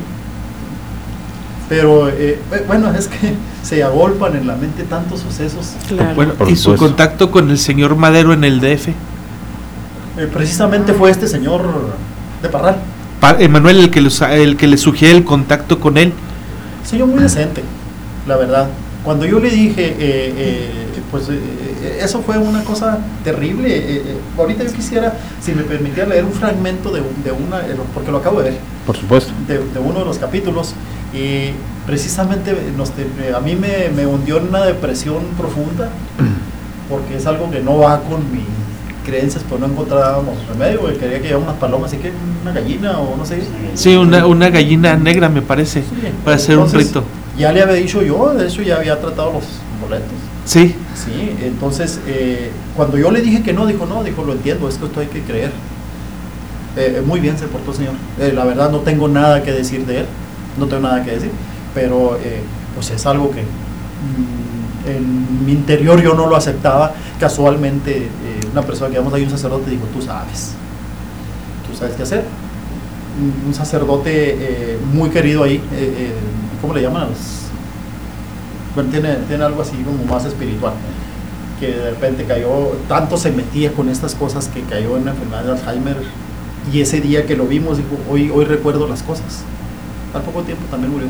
Pero eh, él fue el que dijo, no se me, si ustedes quieren hacerlo, háganlo, son libres, pero eh, pueden meterse, en- eh, pueden, Abrir este, una pueden Ah, abrir una sí. puerta, dice, que no, que van, no, no van a poder que no van a poder así es. Pues, Y bueno, ¿hay ¿alguna pregunta que quieras hacer, Vivi? Sí, yo lo que quería, lo que le- les quería preguntar, que ya posterior al libro, ¿alguna vez, en alguna ocasión, en alguna cena familiar, con, con familia, con gente, llegaron a tener alguna presencia o solamente cuando están ustedes dos solos? Sí. Sí, este, nosotros pertenecemos a la Cámara de Artes Gráficas porque tenemos imprenta. Eh, en las eh, damas del comité de damas, eh, regularmente tenemos una, una sesión por mes y pues estaban enteradas de todo lo, lo que estaba aconteciendo. Y aparentemente me veían muy tranquilas y todo y a mí mi temor era que la gente se asustara y ya no me quisiera ver o cosas de ese tipo, perdón, pero me No, adelante, adelante, claro. en una de las mm, reuniones les comento, estábamos en- sentadas desayunando y dentro del, del salón de Canagraf. Y les digo, muchachas, no se asusten, pero me están arañando, ¿verdad? Entonces, un brinco entre todas, unen, no, y tranquila, no te preocupes, y que sé que pero yo las veía muy aterrorizadas, no sé si más o menos que yo, ¿verdad? Pero bastante. ¿Cómo que te están, traía yo falda? Entonces ya me levanté la falda y en las piernas se me iban marcando te- la- la- las líneas de, de los araños que me sangraban. Yo nomás sentía una especie de como helado, una cosita así helada que me iba pasando y empecé, me empezó a sangrar y empezaron todas a hacer oración y, y pues ya se dieron ellas cuenta, también lo, pues lo vivieron, ¿verdad? Ahí ya empezamos a hacer oración y todo y ya digo, no, no se asusten, de verdad, esto me pasa con cierta frecuencia, pero todo va a estar bien y dentro de, de las oraciones y todo, al ratito ya pasó. Lo extraño de esto es que no siento ningún dolor, la sangre me corre, entonces no siento dolor, después se me quitan las, se me van marcando las, digo ya haciendo costra las heridas y van desapareciendo. Pero eso fue uno de los casos más así. Más en otra ocasión en Veracruz también estaba yo en la casa de, de, de uno de nuestros hijos que vivía allá y también me pasó algo similar. A ellos no les comenté nada, me quedé calladita porque pues irlos a asustar pues no, te, no, Claro. no venía el caso. Sí, ¿verdad? claro, por supuesto. Y, y sí, y decían, en cierto momento decían que era el edificio donde estábamos inicialmente, después que la casa, pues en conclusión soy yo. Sí. Yo Exactamente. Eh, nomás Qué hay otra, hay otra, eh, eh, contestando un poco la pregunta, eh, el día que dejamos el local que Ah, decidimos, eh, pues se dieron cuenta los investigadores y pidieron estar presentes ya cuando estuviera vacío. Sí.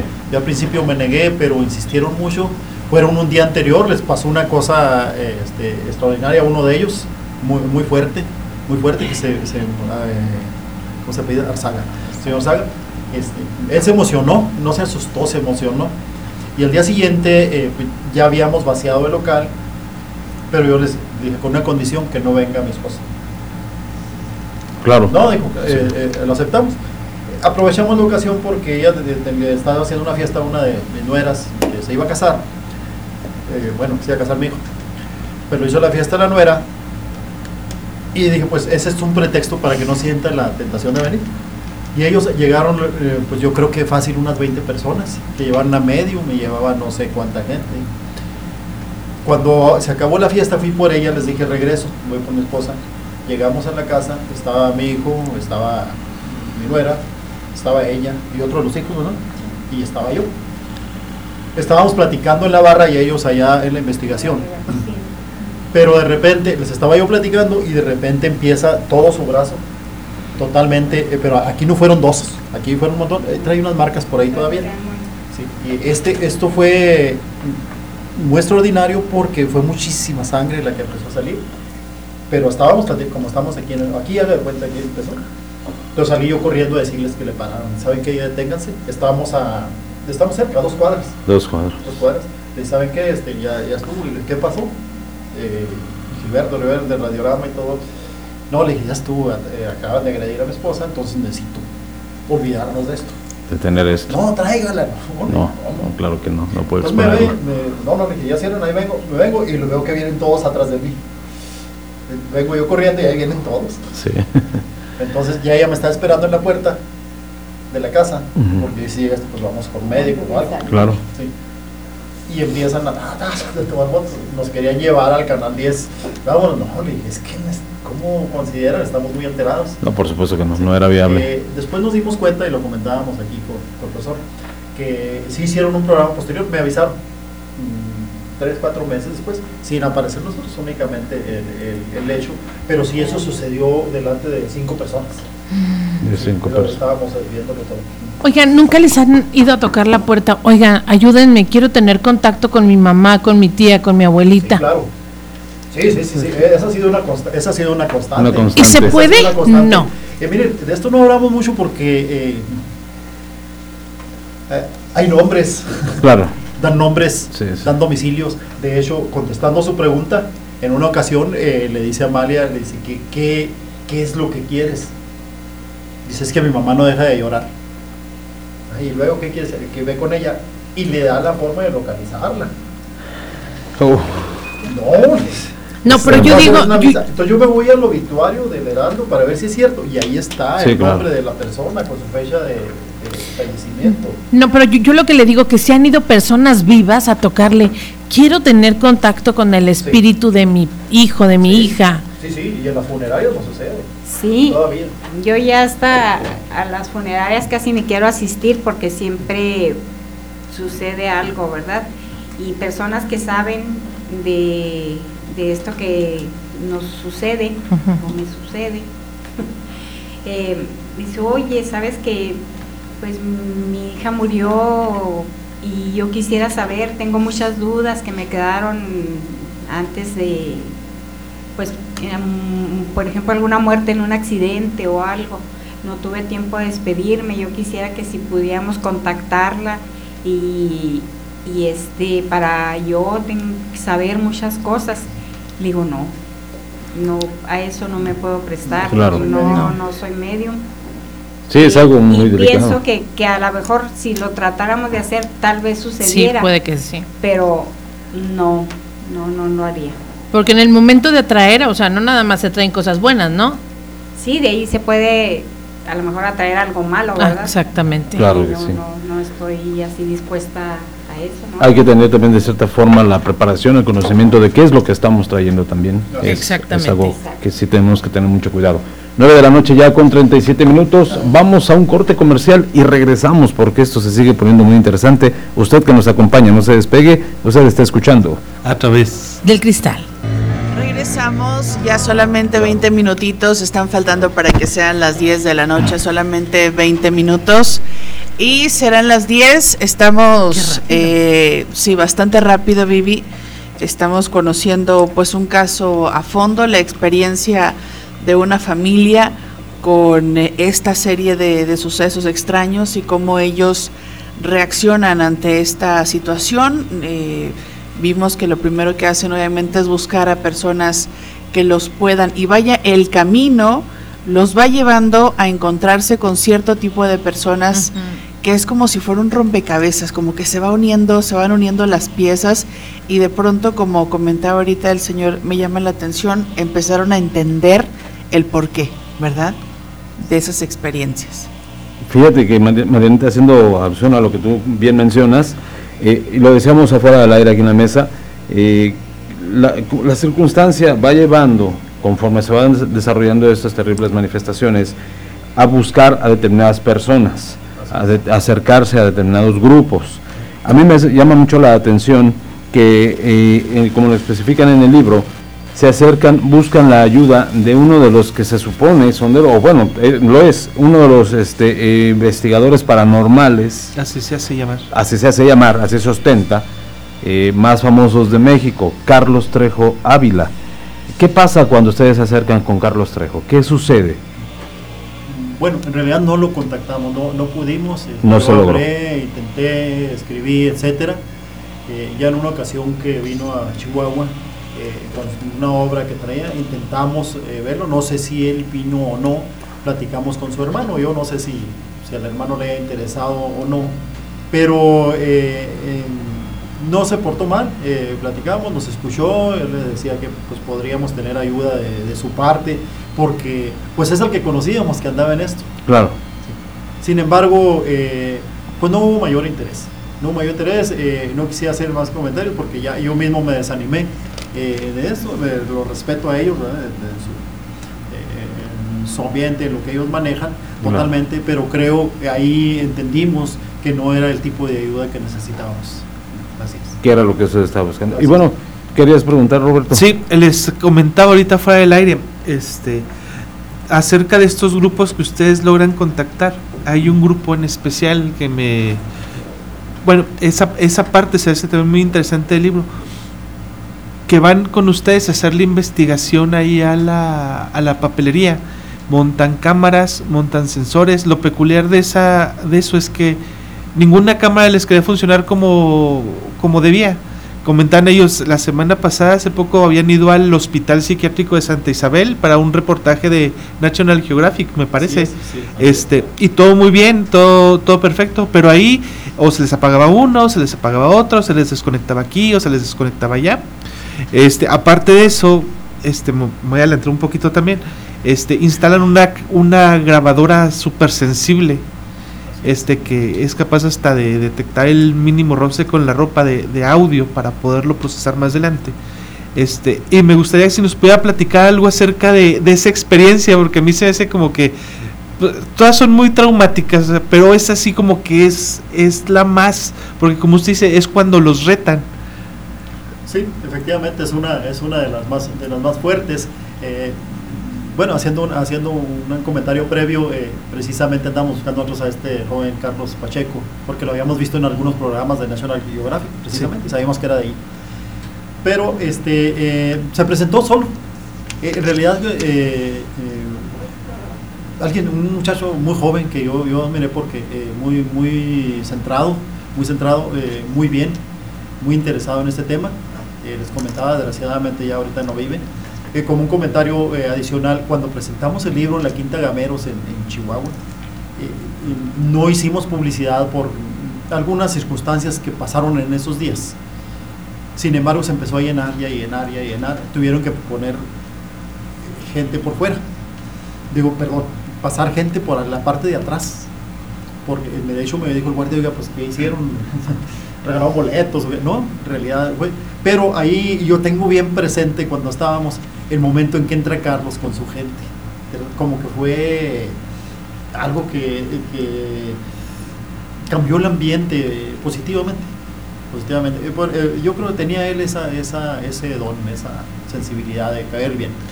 Cuando deciden ellos hacer la investigación, eh, nos dicen, eh, lo comentamos eh, yo y uno de nuestros hijos, que si podíamos hacer, y fijamos una fecha para un sábado.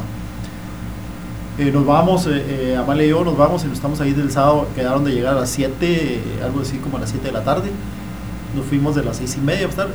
nos tuvimos que salir porque el lugar se empezó a impregnar de un aroma a chocolate, pero tan fuerte, tan fuerte que tuvimos que salirnos.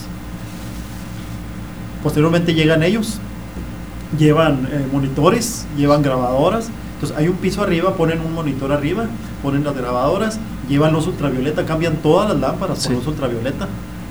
Y cuando ya están listos, ya estamos listos, se desconectan las, las cámaras. Que quieren hacer las pruebas de, de pero, video. pero no se apagan, se desconectan.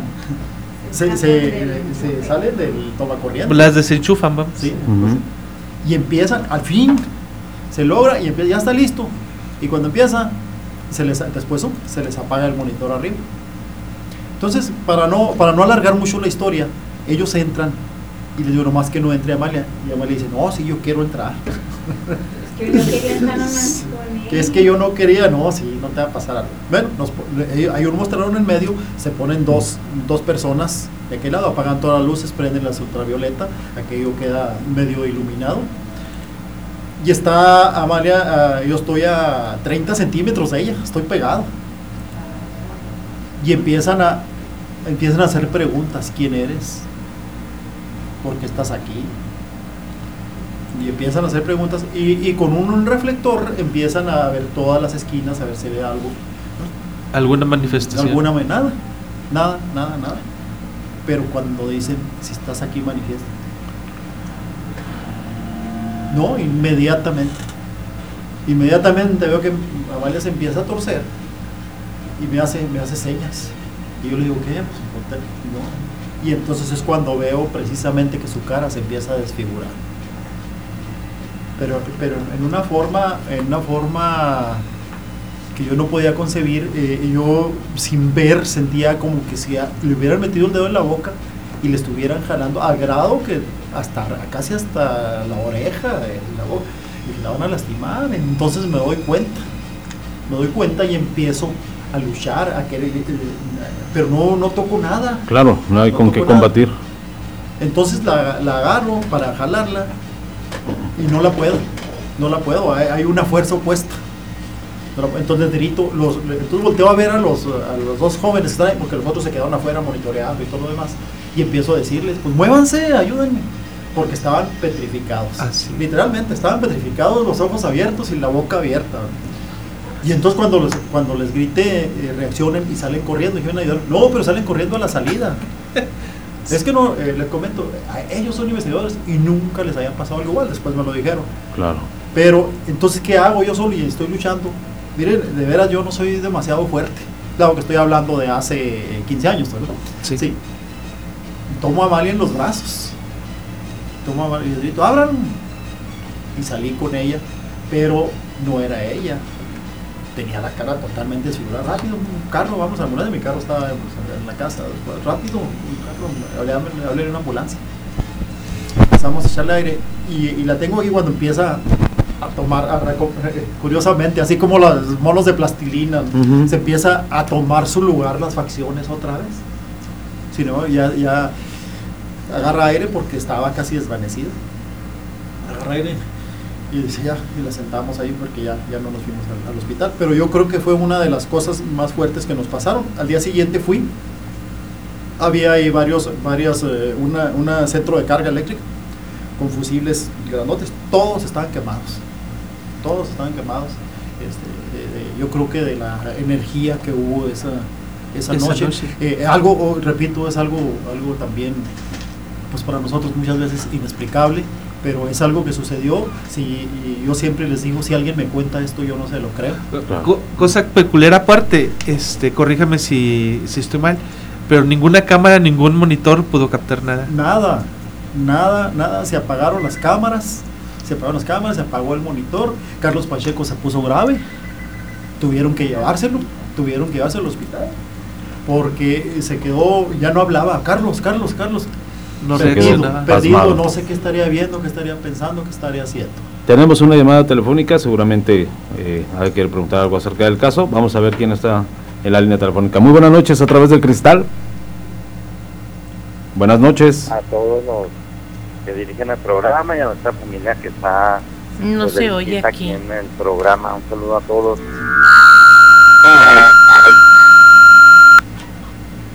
Ahí estamos. Ahí estamos, ahí estamos. Eh, perdón. Eh, bueno, yo tengo dos preguntas.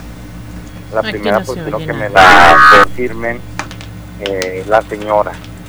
Eh, la, la, de la, la de la experiencia es ella, ¿no? Tengo entendido. Así es. Sí. Sí, así es.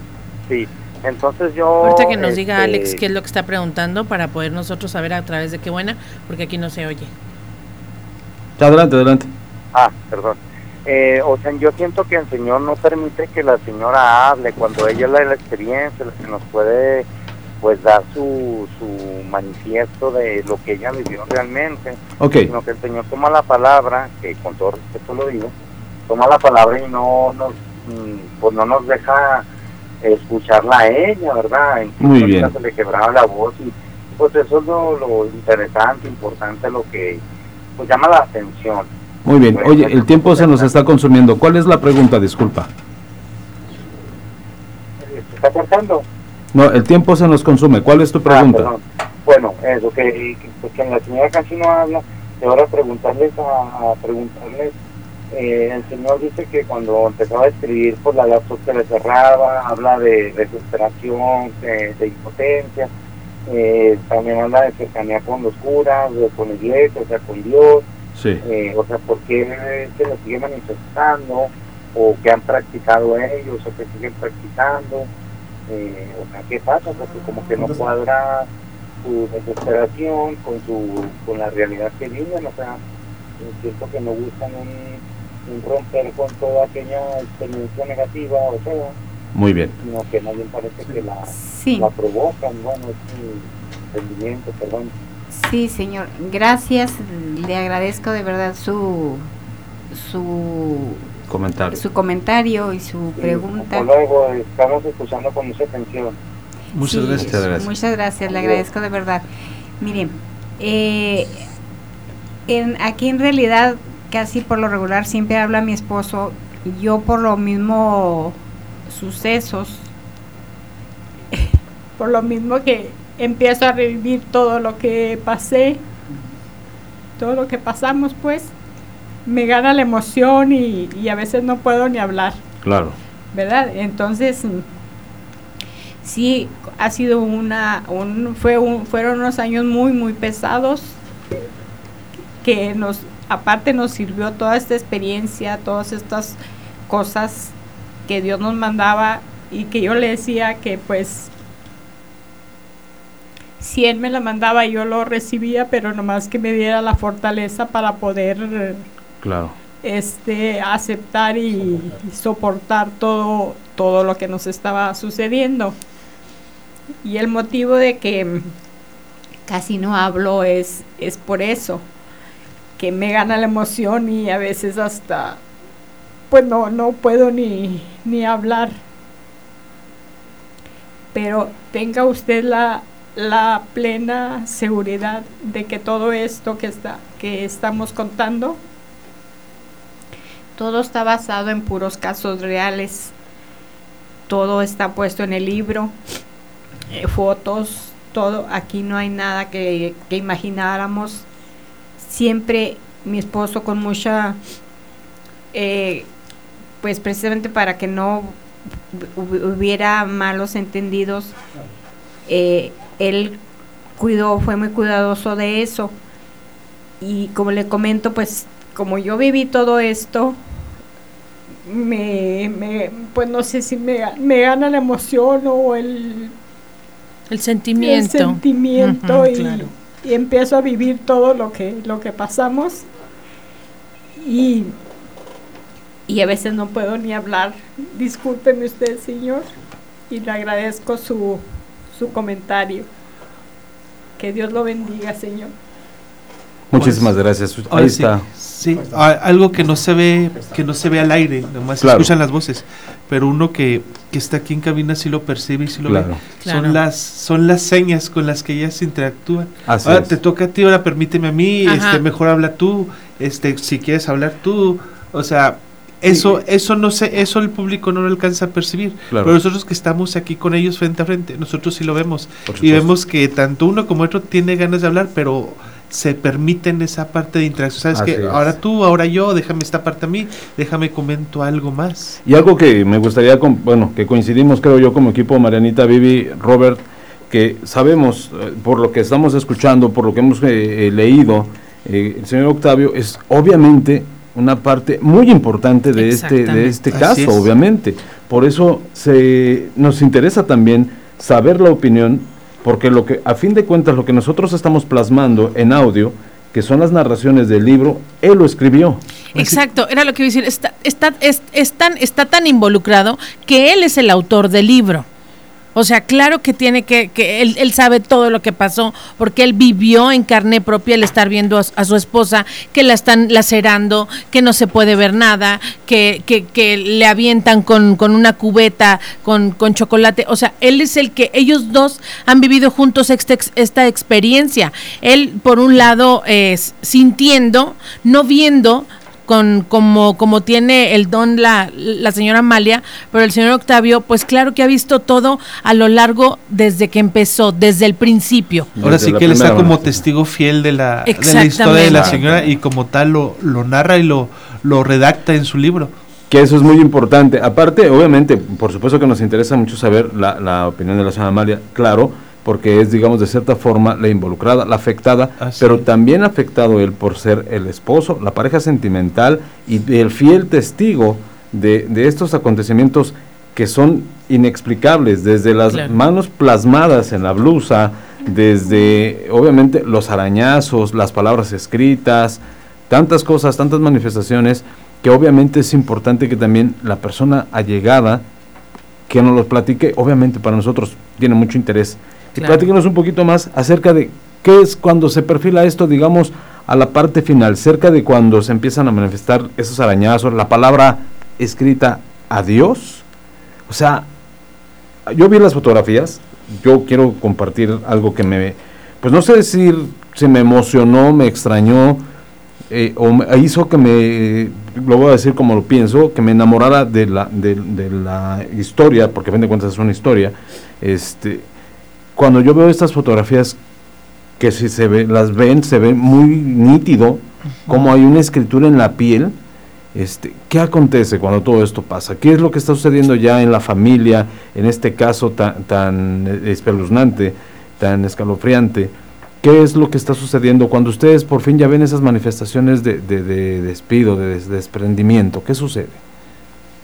Bueno, esto mm, viene a, ra- eh, a raíz de, de una niña, oiga, de una niña que, que llega, que según esto ella me comenta que muere su abuelita, Sí. su mamá y ella en un accidente.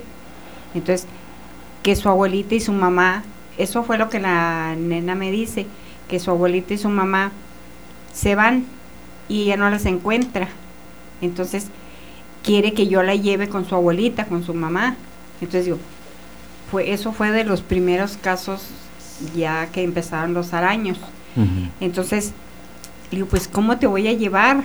Y, co- y ya le pregunto yo cómo se llama, me da su nombre, me da el nombre de su mamá, de su abuelita. Eh, ahí empezamos a investigar eh, por medio de una amiga que trabajaba en el registro civil para ver si había algún dato de, de la muerte de las de, de su mamá y su abuelita. Entonces ahí no encon- encontramos un nombre similar, pero era una bebé muy muy pequeñita. No coincidía la edad. no, coinci- co- no coincidía. Entonces, de ahí se, como que de ahí se vino todo más fuerte, de ahí inició más las agresiones, vamos a llamarlo de, de esa forma, que yo me, me sentía tan pues muy mal de no poder ayudar a una a, un ser que ni siquiera sabía qué era, pero con la desesperación de que la, la bebita, la niña, mm, me, me pedía ayuda y no poder hacerlo era algo pues muy que me podía mucho me podía muchísimo el, el no poder ayudarla pues, más que todo no saber cómo cómo hacerlo verdad y lo único que yo le dije mira ve bus, ve a- busca a tu abuelita tu mamá vete eh, con Diosito yo voy a pedir por ti voy a pedir voy a hacer muchas a pedirle a Diosito por ti y era lo que pues lo único que le pude decir yo a esa niña. Y a raíz de eso fue cuando se desencadenó todo eso que esa niña se llama Anita. Inclusive en el libro lo comenta mi esposo. Y y sí hay esa, esa cierta desesperación que el no poder ayudar a alguien que, que te está solicitando ayuda que pues sobre todo que no sabes qué hacer de qué forma ayudarle. Claro. Bueno, y verdaderamente esto que como bien lo podemos ver y constatar en el libro, eh, hay una fotografía que a mí en lo particular, honestamente, me, da un tanto de ternura, pero también, y lo voy a decir con mucha franqueza, me da un tanto de miedo, pero una fotografía donde usted está abrazando a alguien. precisamente esa esa niña o esa niña que que viene Sí, precisamente. Bueno, primero con una disculpa, señor, porque sí, sí, sí reconozco que hablo mucho. ¿eh? No, no, no, Sí, adelante, Sí, no, reconozco, pero este, la historia, eh, créanme que la traigo más fresca yo porque he participado, no nada más como observador. Eh, eh, hay, hay, hay detalles que quizás algún día lo revelemos en total. Este, hay un caso de levitación donde yo tuve que detenerla. Este, hay, hay una, una serie de un crimen, una serie de, de cosas este, eh, adicionales a todo lo que hemos visto. Claro. Y, y el apoyo, el apoyo pues yo lo he dado, yo decidí escribir este libro precisamente porque sé que, que la situación en que Amalia estaba no hubiera podido relatar todo esto. Sí, eh, la foto esta eh, es muy impresionante, eh, ya lo comentaba ahorita, hace, hace, unos momentos fuera del aire lo comentábamos, no estaba usted, porque cuando ella abraza a la niña, que es la segunda vez que se presentaba, o la tercera, no recuerdo, yo no la veo, yo no la veo, sin embargo, no, no sé cómo explicarlo, visualizo perfectamente un claro. cuerpo abrazado, porque no es una actuación. ¿Está aquí? Y le digo, ¿qué? Aquí está, sí, digo, aquí la tengo abrazada. Tiene recargada su cabeza en mi hombro. Sí, de hecho se ve, se aprecia en la fotografía, o sea, la, la posición de las manos, y como bien lo menciona el señor Octavio, se llega uno a, como, en lo particular, obviamente nosotros, o al menos yo que veo la fotografía, solo lo imagino, usted lo visualiza, porque ve la forma de la posición de las manos de su esposa, en el que ve a esta criatura eh, eh, recargada eh, sobre el, el, el, pecho, sobre el cuerpo de su, de el su torso esposa. El torso, gracias. Sí, sí, tan así que yo tengo preparada la cámara porque ya nos han pasado estas cosas. Sí, sí, de hecho comenta en el libro que sale por la cámara y cuando regresa ya está, está ya hincada abrazando a la niña, que es cuando le pregunta, ¿qué pasa? Y dice, ah, es que aquí está, aquí la, aquí la tengo. Uh -huh. Sí, eso es una de mis fotos preferidas, porque yo estoy viendo a la niña. Sin embargo, todavía nos acostamos y veo que no deja ninguna marca, nada que eh, eh, así que vea en el momento. Entonces eh, nos acostamos y todavía en mi mente lo, lo habrá imaginado o, o algo la, la, hizo actuar así. Claro. Sin embargo, en la mañana, al entrar al baño se da cuenta que en la parte superior del seno, escrito con letras grandes, como usted lo dice, uh -huh. adiós. Pero ya se ve despedido verbalmente. Esto es lo curioso. Ah, ¿Sabes qué? Ya me voy ya me voy, quédate bien, ya no te voy a molestar. Es que yo te, eh, te hacía estas heridas porque tú no me hacías caso. Pero le hace la niña la, la, la recalca, pero no te duelen.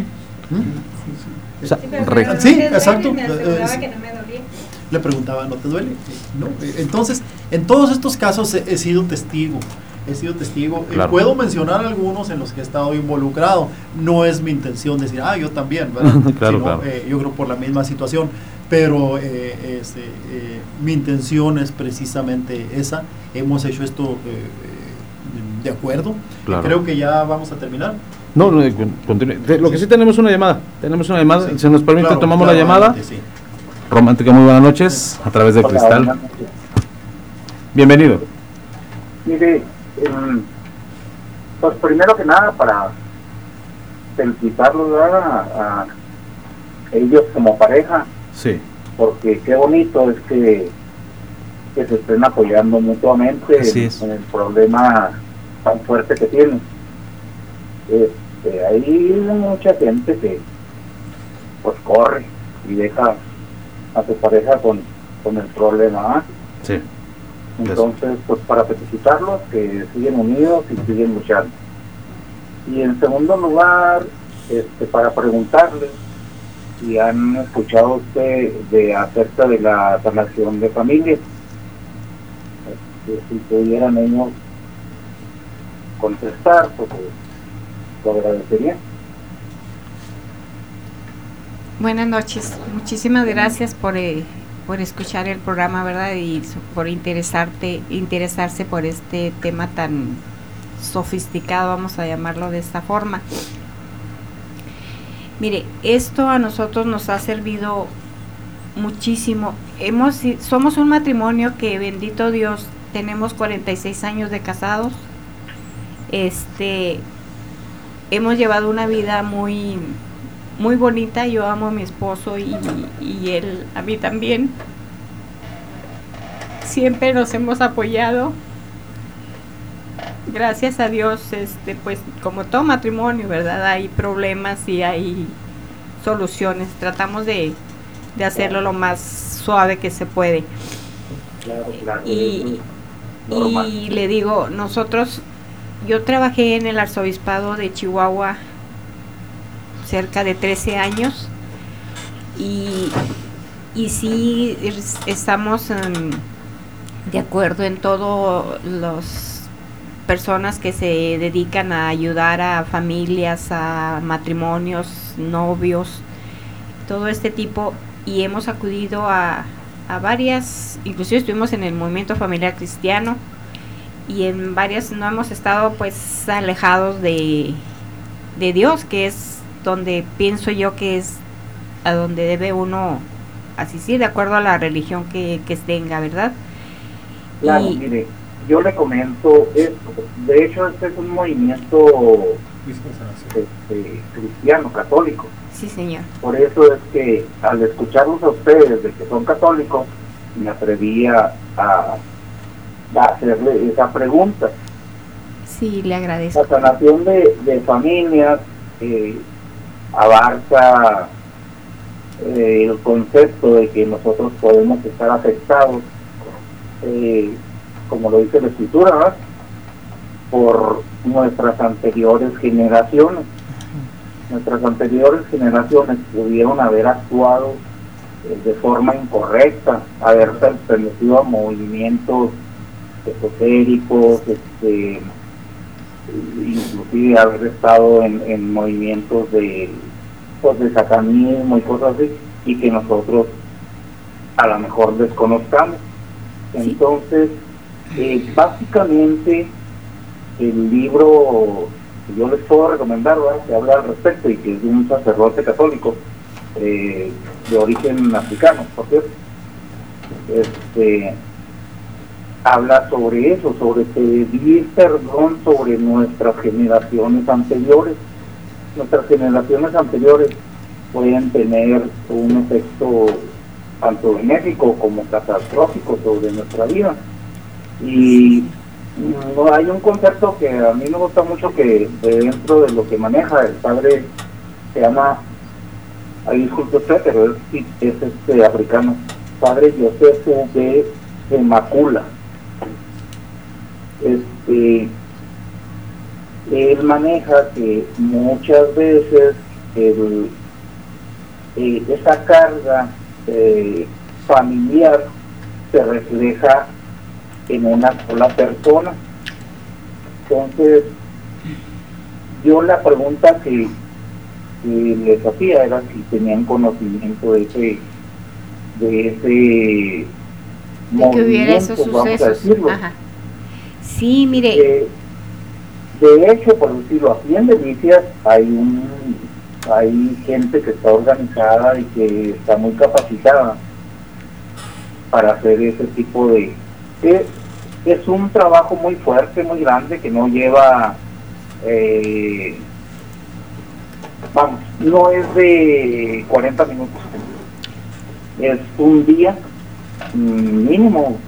Es mucho tiempo que se tiene que dedicar a hacer un análisis de la familia, de cómo hemos vivido, de todas nuestras cargas que podemos traer y en base a eso va ya después de hacer una oración de sanación.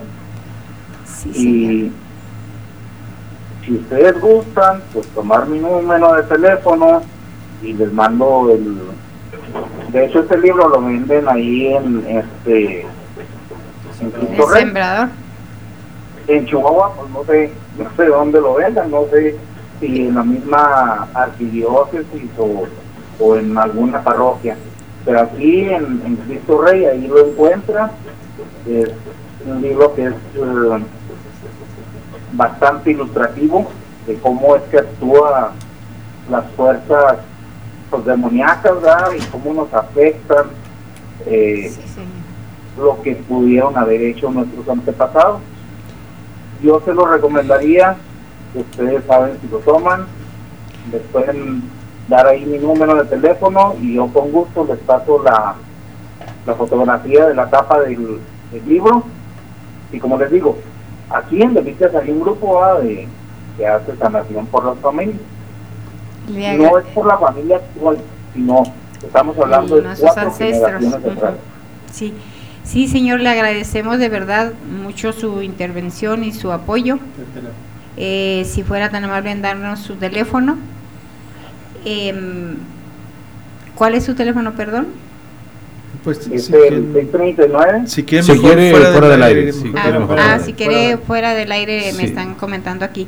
Sí, le comentaba que, que cuando recién iniciamos con esto, pues muchos pensaban que, que era esquiz- esquizofrenia o pues muchas cosas, ¿verdad? No sabíamos en, realidad qué era lo que estaba pasando.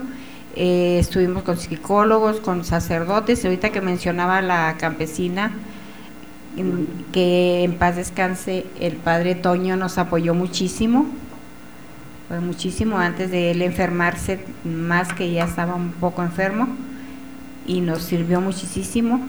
Él tenía un, un grado de, de profesión en estos casos y sí nos, nos ayudó bastante y pues sí le, le agradecemos, ¿verdad? Su, su recomendación, de verdad, señor. De veras, yo conozco mucha gente, incluyéndome, Ay, incluyéndome que este ese análisis, ese análisis retrospectivo Sí, acerca de nuestra familia. Como digo, no es la familia actual, la familia anterior. anterior, sí, señor. Este, Pues le, No, agra- le agradecemos. mucha, mucha gente que les ha ayudado mucho y es dentro del, de, de la iglesia católica. Yo soy católico, yo no voy con eso de que las limpias y que la brujería. Y Sí, que no, nosotros tampoco. este, yo creo firmemente en Dios y creo que Dios se hace presente dentro de la Iglesia Católica. Con toda seguridad, si ustedes me quieren contactar y si yo haga eso, ¿verdad? por ustedes, porque les digo, aquí hay gente que, y con toda seguridad en Chihuahua debe haber Sí, también. también hay en Sí, Chihuahua claro. personas que se dedican a, a ayudar a, de esta forma. Sí, ya Pero- ahorita, ahorita ya no es tanto como en es- hace unos años que sí estábamos bastante desconcertados, ¿verdad? Por lo que estaba pasando. Ahorita ya, bendito sea Dios, ya esto está calmado y, y ahorita pues aceptamos la invitación de aquí del... Muchísimas gracias, mi amigo. señor. Gracias. Muchas gracias y que Dios lo bendiga. Vamos Claro que sí, vámonos a un corte y estamos de regreso con más. Están escuchando. a través Del cristal. por el amor de este Regresamos, ya son las 10 de la noche con 19 minutos, 10 con 19, llegamos ya a la parte final de este eh, programa especial que hemos estado conociendo un caso realmente estrujante, Alejandro. Definitivamente una situación muy compleja, algo que verdaderamente no es algo que se sepa que acontezca con tanta frecuencia y nosotros, como lo decíamos ahorita hace un momento, muy agradecidos todos en lo que en lo particular el equipo de A través del cristal en sus dos frecuencias 102.1 y 95.3. Eh, agradecidos con ustedes, de verdad, de todo corazón se lo decimos.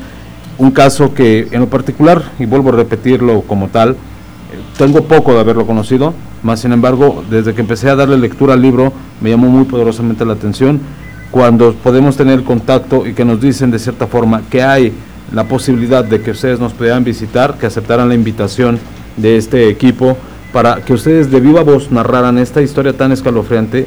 Eh, eso realmente no hay cómo compensarlo, no hay cómo pagarlo. ¿Por qué? Porque obviamente es algo que la audiencia estaba esperando. Eh, ahorita, en- a través de nuestros grupos de WhatsApp, de Facebook, la gente está haciendo muchas preguntas, la gente está eh, con mucha incertidumbre. Obviamente, el tiempo siempre se va rapidísimo cuando las cosas son tan interesantes.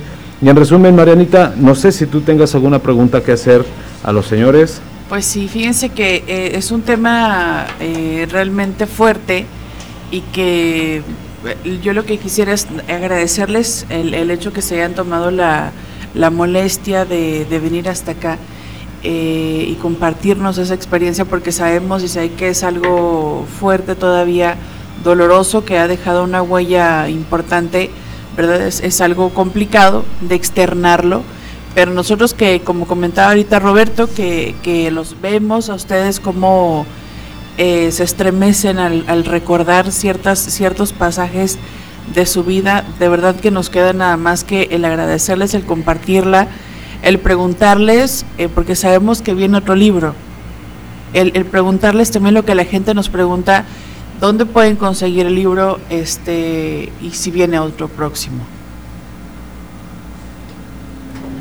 Bueno, el, el libro eh, nosotros lo hicimos casi con la intención de pues, difundirlo entre amigos y conocidos. Eh, hicimos nada más una edición de 500. Mm, eh, nos fue solicitado de muchas partes, incluso de fuera del país, contra lo que nosotros habíamos pensado Nada más queríamos que quedara una, una constancia de lo que nos había sucedido. Ajá. Y decidimos, eh, pues se terminaron, eh, es costoso hacer un libro, eh, muchos de ellos los regalamos a familiares y decidimos que hasta ahí lo íbamos a hacer. Después una editorial me hizo una invitación para subirlo a internet, que ahora sí la estoy considerando porque eh, eh, hay interés. Claro. Hay interés, me han hablado de escuelas, me han hablado de varias partes. En cuanto al otro libro, eh, comentaba hace un momento que si relatáramos todas las cosas, yo creo que les estaríamos aquí hasta las 12 de la noche, si las co- comentáramos a detalle. Eh, sí tengo la intención, no tengo esa, esa ansiedad que tenía antes por hacerlo, pero creo que debe, debe, debe de quedar una constancia. Eh, estamos, en este momento estamos ya planeando una nueva edición de este libro, eh, porque sí nos lo, nos lo han solicitado.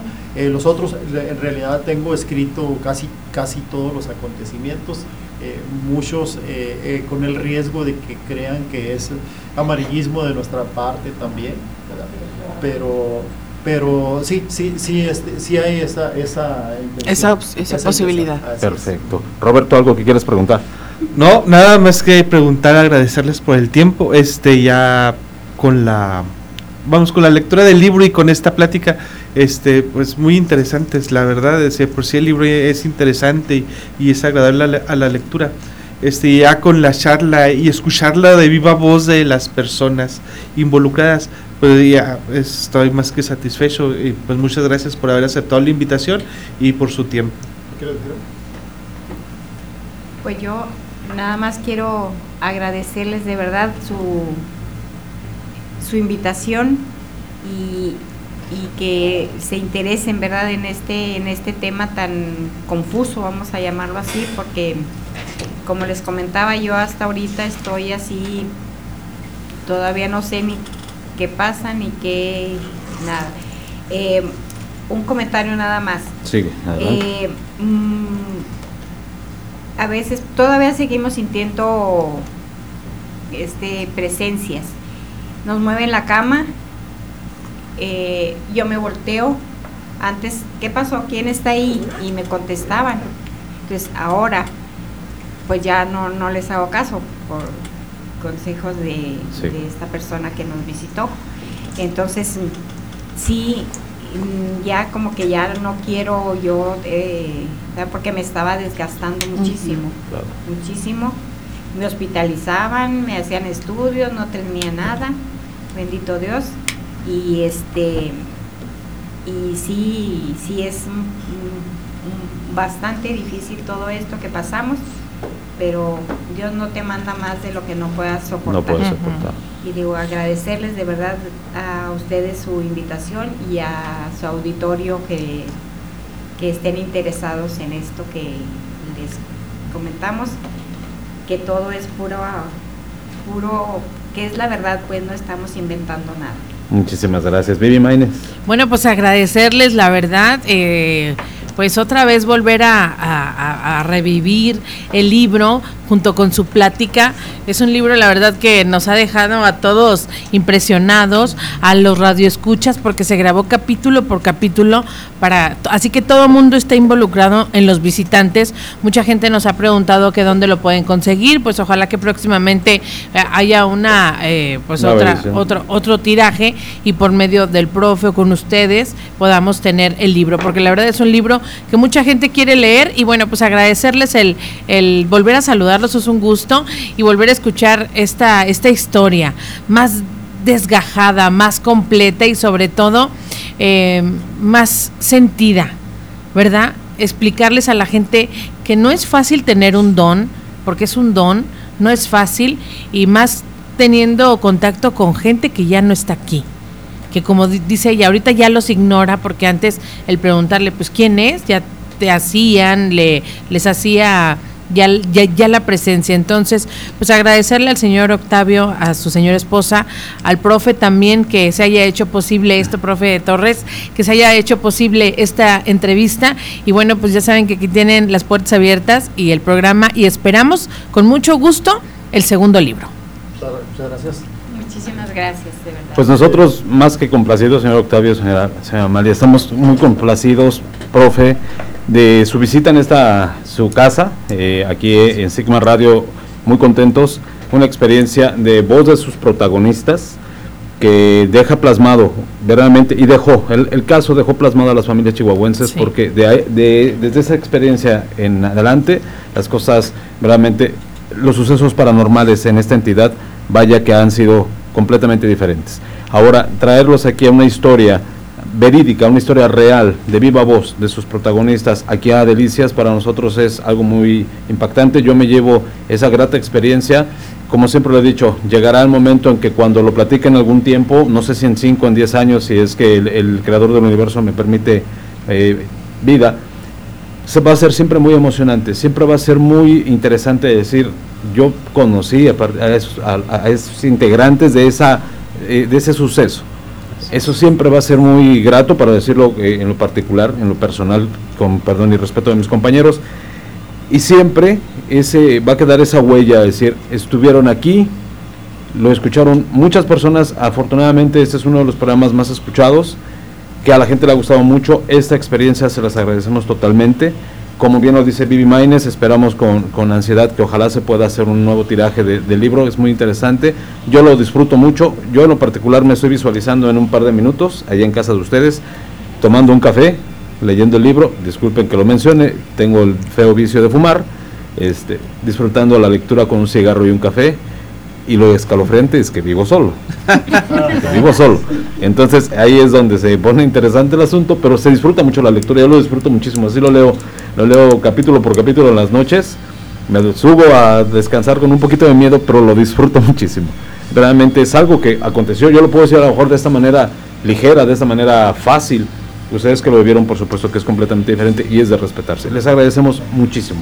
No sé, no sé si, si me permiten un pequeño fragmento del Por favor. eh, eh, a riesgo de adelantarme un poquito, pero no es nada de la historia. No se preocupe, Mire, adelante. Mire, eh, muchas veces hemos querido nosotros eh, eh, hacer sentir, o sea, decir qué se puede sentir eh, en, en este, qué, cuál es el sentimiento de uno. Y, y casualmente lo abrí anoche y, y lo vi, algo, este, lo reviví. Lo reviví, entonces, si tengo tiempo. Adelante, claro que sí, adelante, por por favor. Mire, eh, yo sé eh, que entramos en una depresión. Si yo la traía, yo sé que Amal la traía mucho más que yo. Yo la traía por la impotencia, ella por lo que le estaba pasando. Entonces, eh, cuando yo llegaba a, a- a la casa, a veces acostumbraba a meditar, teníamos un, pues un, un local ahí enseguida, solo. Y entonces yo a veces no podíamos ni siquiera hablar de, de- porque teníamos miedo de prorrumpir en llanto, así se lo digo Claro. abiertamente. Entonces, en una reflexión que hice yo aquí el lunes 22 de mayo decía, el desconsuelo está siendo presa de nosotros. Nos son aproximadamente las 8 de la noche y con desánimo nos dirigimos a nuestro hogar después del trabajo. Hablamos poco. Hoy he llamado al señor Madero para confirmarle que el día de mañana le enviaremos los boletos para su traslado a esta ciudad el próximo domingo. Ya cuando eh, lea el libro, pues entenderá quién es, quién es el, el señor Madero. Me, me, me brinco aquí un poco, dice, el nerviosismo que padecemos es palpable. Anexo a nuestra casa tenemos un local al cual me retiro a solas, tratando de hacer algo que me ayude a divagar un poco y apartar mi mente de la actual situación, lo cual no puedo lograr, siento que me falta el aire. Sin embargo, entro en un profundo estado de meditación. Sin duda, esta es una de las noches más tristes de las que hemos vivido. Ya casi es, insoportable para mí el sufrimiento que me causa ver el aspecto sombrío de mi mujer, tratando de ser fuerte para darnos ánimos y evitar nuestra preocupación. Sé que en afán de no causarnos inquietud, en varias ocasiones ha reprimido su deseo de gritar con toda su fuerza para desahogar su miedo.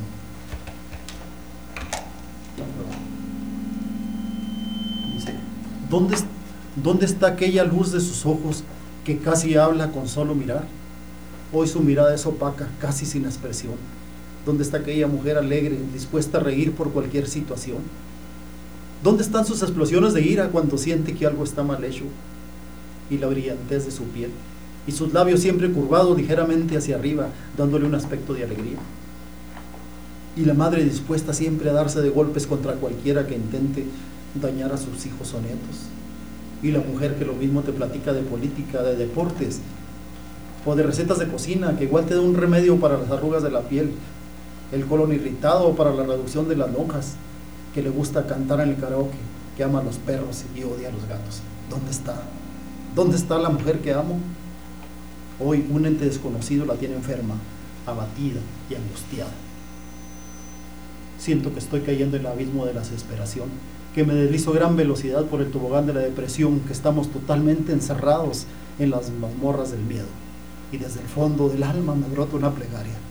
Señor Todopoderoso, tú sabes que no deseamos fallarte.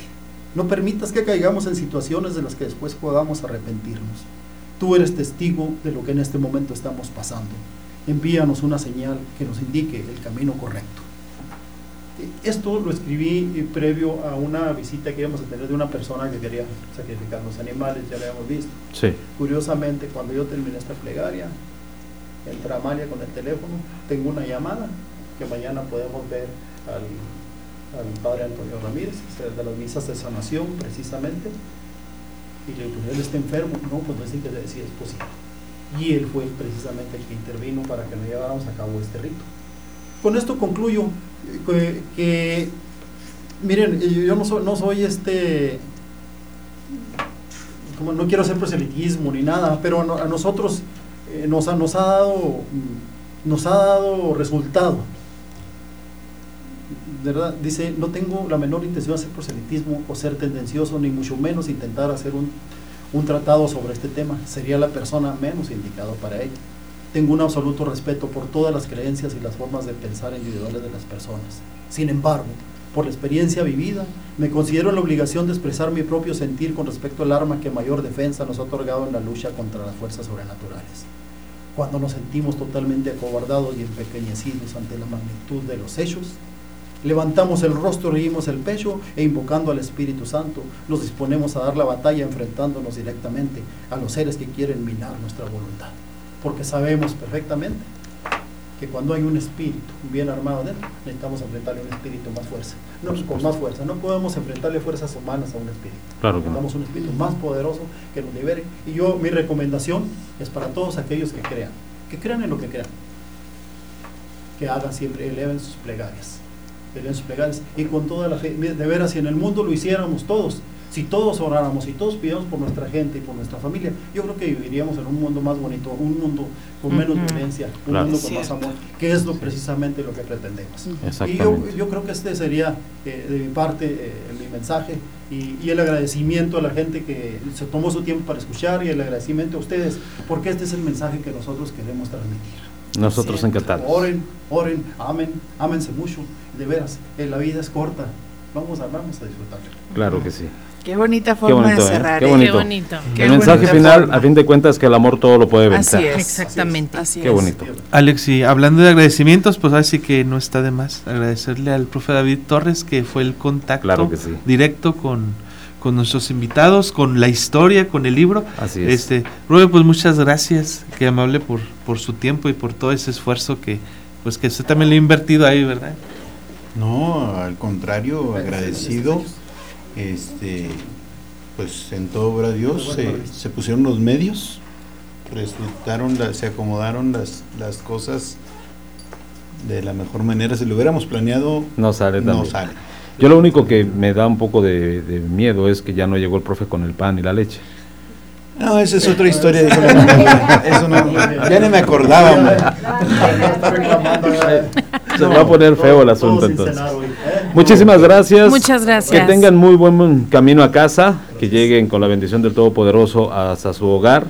Y bueno, allá en casita les agradecemos muchísimo a toda la gente que nos acompañaron. Así es. Eh, nosotros disfrutamos muchísimo de este programa, Sí. estoy seguro de ello. Y bueno, de nueva cuenta, enormemente agradecidos. Muchas, muchas gracias. Que tengan muy buena noche. Allá en casita, Roberto, por favor, saludo final. Pues así como tú dices, muchas gracias a todo el público que nos hizo el favor de acompañarnos ahí en su casita, a nuestros invitados, este una vez más muy agradecido por su tiempo y por por venirnos a compartir sus, sus experiencias, al profesor también por por haber hecho el contacto. Bueno, pues muy agradecido. Esperamos más adelante saber un poco más de ustedes. Mariana Trejo. Claro que sí, les agradezco mucho eh, a nuestros invitados y por supuesto a toda la gente que eh, prestó atención y que disfrutó mucho con nosotros. Muchas gracias y que tengan ustedes una buena noche. Vivi Maines. Muchas gracias a nuestros invitados, al profe, a Mariana, a Robert, a Alex, a Ale también que aquí me hizo el favor de acompañarme, a, a pues a, a, toda la gente que nos está escuchando desde su casa, a todos los cristalinos que también están con sus mensajes a todo lo que da. Muchísimas gracias y ojalá que esto se vuelva a repetir pronto. Muy pronto. Bueno, pues que tengan una noche. Nosotros fuimos, nosotros somos y nosotros seremos. A través del cristal. Gracias. Buenas noches. Muchas gracias.